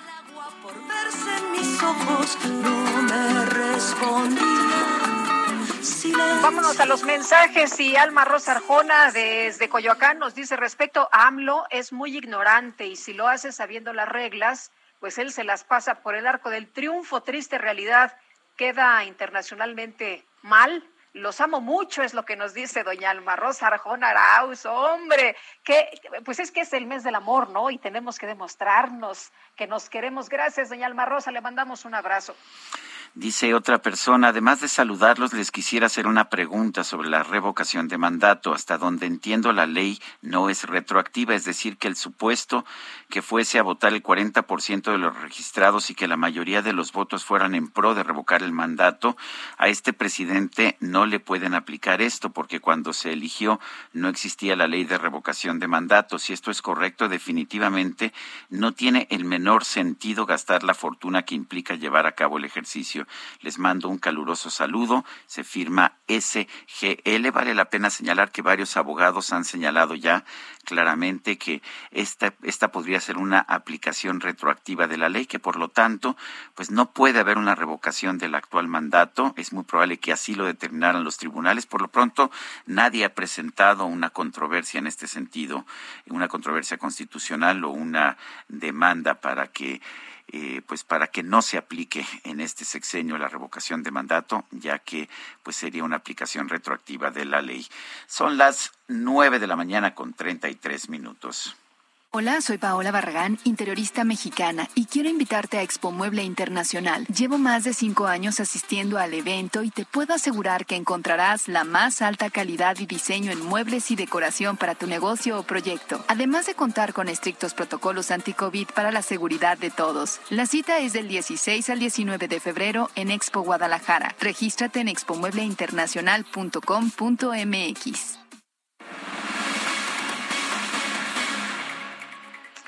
Bueno, de acuerdo con datos de la Secretaría de Salud, ayer se registraron más de 5 millones de contagios de COVID-19 acumulados en México y Jorge Almaquio nos tiene los detalles. ¿Qué tal, Jorge? Adelante. Gracias, Sergio Lupita, amigos. Así es, México rebasó la barrera de los 5 millones de contagiados en lo que va de la emergencia sanitaria por SARS-CoV-2. Con 42.181 casos en las últimas 24 horas, llegó a los 5 millones 27.870 contagios acumulados, mientras que se registraron 573 defunciones para llegar a 307.000 493. La distribución por sexo en los casos confirmados muestra un predominio en mujeres con 51.6%, la mediana de edad en general es de 39 años. En el informe técnico diario COVID-19 México de la Secretaría de Salud se reportan 642.050 casos sospechosos, 8.553.701 personas negativas, mientras hay en el territorio nacional 219.881 casos activos estimados. Por entidad de residencia, las 10 primeras entidades que acumulan el mayor número de casos son Ciudad de México, Estado de México, Nuevo León, Guanajuato, Jalisco, Tabasco, San Luis Potosí, Puebla, Sonora y Veracruz. Cruz, que en conjunto conforman el 64% de todos los casos acumulados registrados en el país. La distribución por sexo en las defunciones confirmadas muestra un predominio del 62% en hombres. La mediana de edad en los decesos es de 64 años. En cuanto al tema de hospitalizaciones, la dependencia federal señala que no hay cambios y mientras las camas generales registran una ocupación del 45%, los espacios con respirador mantienen el 30% de ocupación en todo el territorio nacional. Sergio Lupita, amigos, el reporte que les tengo. Buen día. Muchas gracias, Jorge. Buenos días. Y la jefa de gobierno de la Ciudad de México, Claudia Sheinbaum, informó que el descenso en el número de pacientes hospitalizados por COVID-19 en la capital es algo muy positivo. Carlos Navarro, cuéntanos.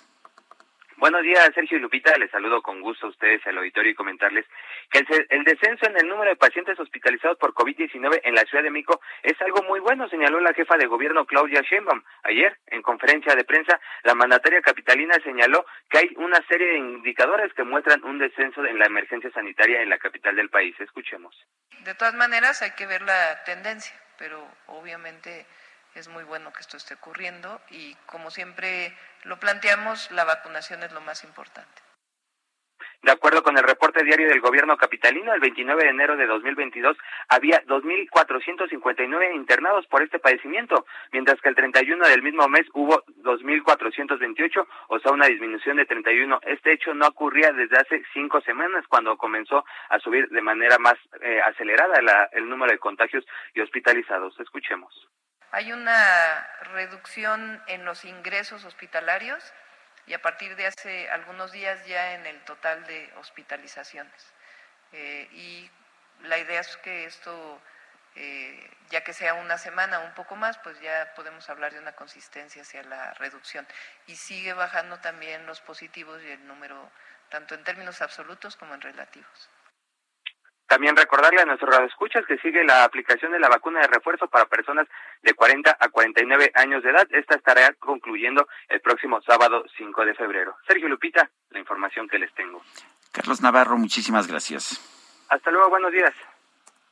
Buenos días. Vamos a platicar con Roberto Quiñones Cornejo, él es coordinador del Comité Organizador de Exposiciones en la Asociación de Fabricantes de Muebles de Jalisco. Y es que, pues ya está próxima esta edición número 52 de Expo Mueble Internacional, esta feria líder de muebles. Y Roberto, gracias como siempre por invitarnos. Pues ya prácticamente listos, ¿no? Empieza el 16. Sí, del 16 al 19, ahora sí ya estamos a la vuelta de la esquina con esta exposición, exposición Expo Mueble Internacional. Ya están empezando a hacer montajes, es que hay gente que hace, expositores que hacen verdaderas casas, verdaderas construcciones para que sus stands queden, queden del mejor nivel posible. Ya estamos listos. Eh, Roberto, ¿cuántos expositores va a haber en, en esta feria? Son 420 expositores que están exponiendo en, en 65 mil metros cuadrados de exposición, básicamente el 100% del área de Guadalajara, los cuatro grandes salones. Eh, Roberto, hemos escuchado testimonios que dicen que no te puedes perder esta feria porque pues encuentras, encuentras de todo, ¿no? Es una exposición, de hecho, líder en decoración en América Latina. Sí, bueno, este, comentamos que hay que, todas las personas que están relacionadas con el amueblamiento, desde grandes cadenas departamentales, mueblerías especializadas, desarrolladores inmobiliarios, hoteleros, restauranteros. Es una reunión de todos los diseñadores de interiores. Este, básicamente deben de estar en nuestra exposición porque la exposición es la más importante de México, líder en América Latina. Y bueno, aquí están todos los fabricantes de muebles del país, o casi todos, en sus pabellones diferentes. Hay un pabellón importante de oficinas, hay otro pabellón textil, hay un pabellón de diseño muy importante, de diseño de mueble, donde varias jóvenes exponen los, las creaciones que están haciendo, y todas las demás fábricas exponiendo sus mejores salas, o les llamamos tapizados, comedores, recámaras, muebles de jardín, todos los muebles que deben estar para un amueblamiento. ¿Quiénes, quiénes uh, pueden asistir? ¿Puede ir el público común y corriente, alguien que quiera amueblar su casa, o son mayoristas o son empresarios del ramo? Bueno, de un, antes era exclusivo para mayoristas, ya estamos abiertos a todo público. La, cada expositor eh, escoge a quien le vende o cómo vende sus listas de precios, ¿verdad? Básicamente empezó como una exposición especializada, pero ya está abierta siempre y cuando se, se registren en nuestra página de Expo Mueble Internacional. Hay que registrarse en línea eh, para poder tener su acceso rápido y seguro. Eh, hablando de seguridad, la Expo cumple todos los requisitos necesarios, está supervisada por el gobierno del estado y el departamento de salud, tenemos una autorización, también Expo Guadalajara se, se certificó en los Estados Unidos teniendo todos los protocolos de seguridad para que la gente esté tranquila. Es muy importante que el ingreso se tiene que dar con tu certificado de vacunación o el QR. Es un requisito indispensable. O mínimo la prueba de PCR de 24 horas de antigüedad. Es un requisito, si no, no puedes entrar para que sea un recinto seguro. Sergio. Oye, qué bueno, ¿no? Porque así puedes recorrer la, el tiempo que tú quieras y no estar agobiado que pues nada más vas a estar un ratito por el asunto de, del COVID. Aquí puedes, muestras que, que tu certificado y estás tranquilo, que puedes recorrer todo el tiempo que tú quieras. Efectivamente, ¿no? Para que la gente, tanto expositores como visitantes, compradores, estén tranquilos dentro de la exposición. Hay eh, personas supervisando que hayas puesto tapabocas, hay lavabos y geles por todos lados y que se guarde la distancia, que eso es muy importante es uno de los protocolos que nos piden, ¿verdad? La exposición es muy amplia, es muy ventilada, tiene techos altísimos, es un espacio seguro, 100%. Así se ha llamado y así se certificó.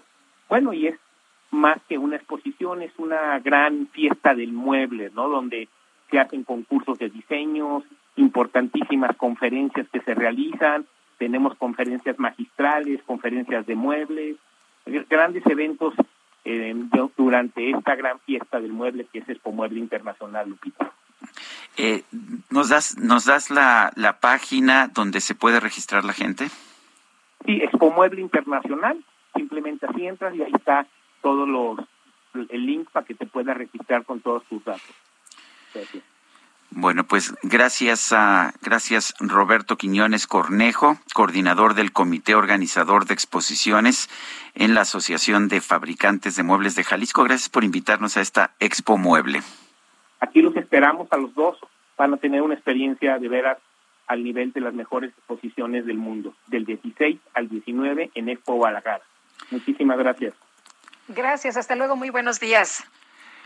Son las nueve con cuarenta y dos minutos. Vámonos a GastroLab. GastroLab. Historia, recetas, materia prima y un sinfín de cosas que a todos nos interesan.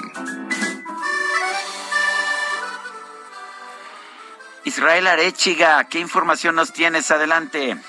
Hola, muy buenos días, querida Lupita, querido Sergio y todo el auditorio. Hoy les voy a platicar de una de las preparaciones más complejas en la bollería, uno de los platos, uno de los panes que de verdad me parecen de los más ricos porque un desayuno sin un croissant en la mano al lado de un buen café no es un buen desayuno. Que si bien se volvió muy famoso en Francia, sobre todo de 1850 en adelante. Y en México también en los últimos años hay unos lugares que hacen unos croissants espectaculares. Es de origen totalmente vienes. Y nos vamos a remontar al siglo XVII, cuando los soldados otomanos, al mando del gran visir Kara Mustafa, estaba a punto de conquistar la ciudad de Viena.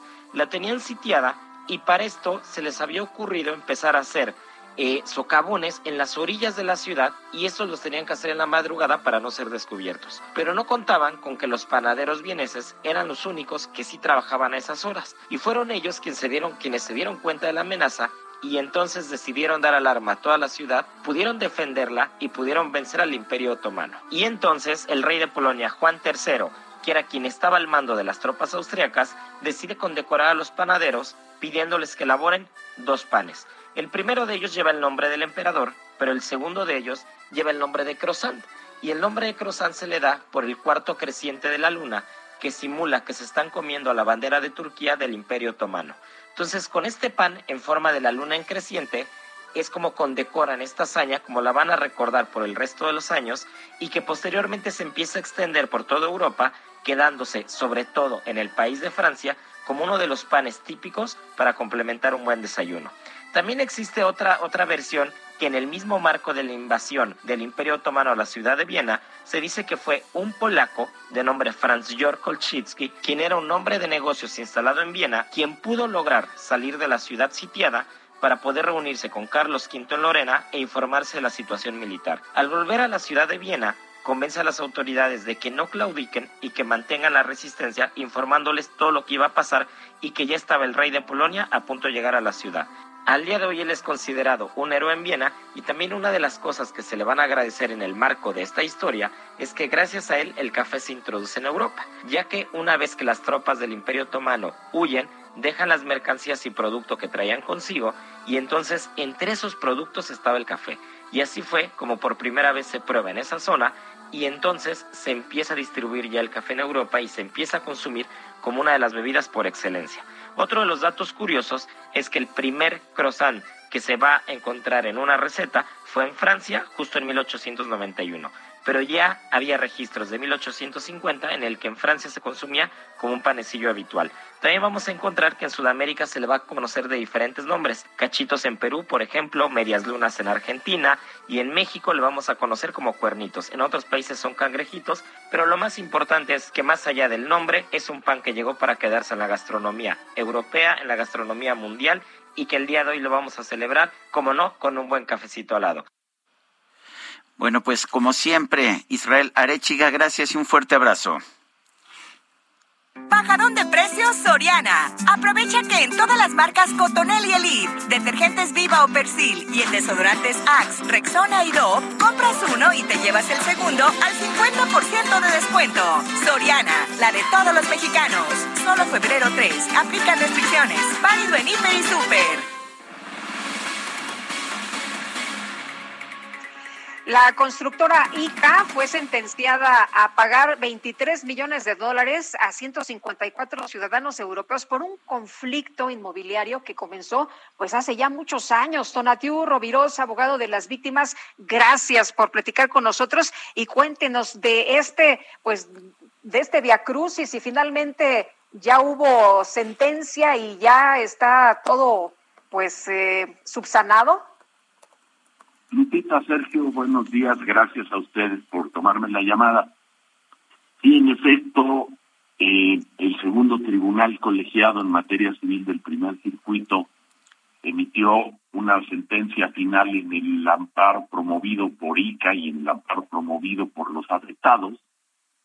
Y en esta sentencia se determinó condenar a ICA a devolver a los afectados los dineros que pagaron en su momento hace más de 10 años por la compra de departamentos en el desarrollo que hoy se llama Actal en Campeche, en la costa de Champotón.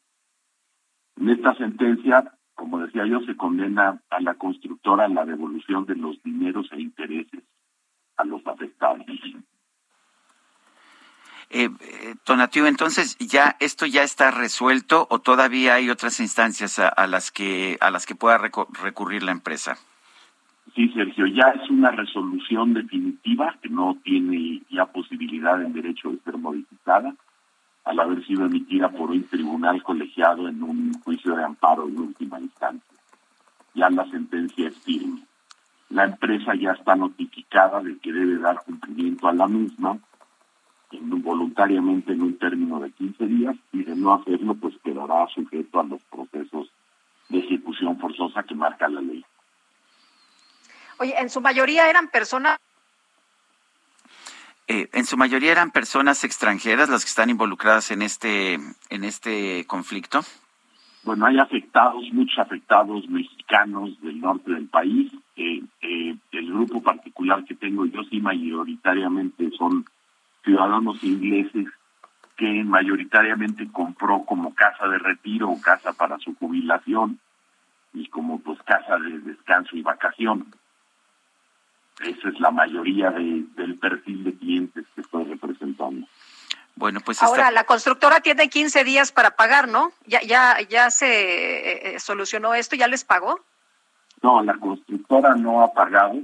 Yo tengo mucha confianza en que la directora del grupo, que es una ejecutiva especialista en finanzas muy reconocida, pues tenga la oportunidad y la visión de encontrar soluciones a esto porque ya son muchos años en perjuicio de estas personas, que finalmente fueron compradores de buena fe ajenos a toda la historia que hay detrás del desarrollo, ¿no? Muy bien, muchas gracias por conversar con nosotros esta mañana, Tonatio. Buenos días. Gracias a ustedes, Sergio. Gracias a ustedes, Lupita. Gracias a su auditorio. Buen día. Buen día, son las nueve de la mañana con cincuenta minutos. Vamos a un resumen de la información más importante que ha surgido esta misma mañana. En su conferencia de prensa, el presidente López Obrador reiteró el compromiso de su gobierno de garantizar la seguridad de todos los periodistas del país. Tenemos la obligación de proteger a todos los ciudadanos y a periodistas que son amenazados y desgraciadamente pierden la vida al estar llevando a cabo su trabajo, su oficio. Estamos trabajando en eso. Nos duelen mucho los casos de pérdida de vidas de periodistas y estamos eh, investigando recientemente lo de Baja California, lo de Tijuana. Estamos en la investigación. Cero impunidad. En este espacio, la consejera del INE, Claudia Zavala, advirtió que durante la veda electoral por la consulta de revocación de mandato, los partidos políticos y los servidores públicos no podrán intervenir en este proceso que hay una prohibición expresa para servidores públicos y servidoras públicas y eso ya ha quedado definido en este proceso de revocación de mandato. Así que ningún servidor público puede meterse en esta parte de, la revocación de mandato y ahora la Corte recientemente decidió que tampoco los partidos políticos pueden intervenir en la difusión. Así que las dos prohibiciones están en ambos tanto en servidores públicos como en eh, los partidos políticos. La senadora Beatriz Paredes, presidenta de la Comisión de Relaciones Exteriores para América Latina y el Caribe, consideró que el gobierno federal debe evitar un conflicto con Panamá por la designación del nuevo embajador mexicano en este país. Pues entonces vamos a hacer crecer un conflicto que no existe y que no tiene por qué existir, porque Panamá como Estado soberano, en función de la Convención de Viena en su artículo cuarto, actuó en su derecho. Nosotros somos signantes, México adhiere a la Convención de Viena, eh, se toma eh, nota de esta eh, visión panameña, hay un camino de rectificación y creo que es lo que debemos privilegiar. En un encuentro con su homólogo de Rusia, Vladimir Putin, el presidente de Argentina, Alberto Fernández, aseguró que la economía de su país tiene que dejar de depender del Fondo Monetario Internacional y de... Y yo estoy empecinado en que Argentina tiene que dejar de tener esa dependencia tan grande que tiene con el fondo y con los Estados Unidos, que tiene que abrirse camino hacia otros lados, y ahí es donde me parece que Rusia tiene un lugar muy importante.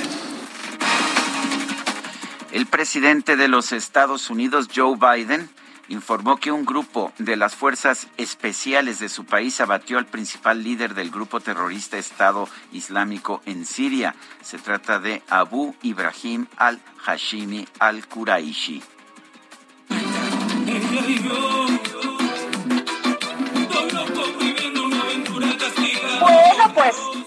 En redes sociales se hizo viral un video grabado durante un concierto en los Estados Unidos del cantante de reggaetón Don Omar, quien interrumpió su famosa canción Ella y yo al darse cuenta de que sus nuevos fans no se sabían la letra. Entre risas, Don Omar ofreció poner en las pantallas gigantes una versión karaoke de este tema.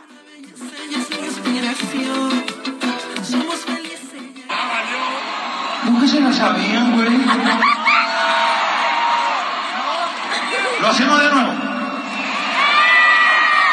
Tengo letra de karaoke en la parte de atrás si quiere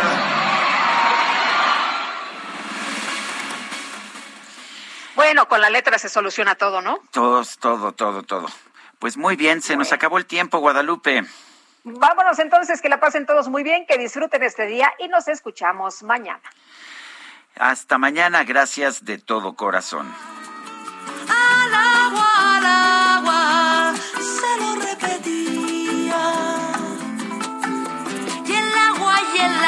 Por verse en mis ojos no me respondía. Silencio, silencio que todo lo oyes. Heraldo Media Group presentó Sergio Sarmiento y Lupita Juárez por El Heraldo Radio.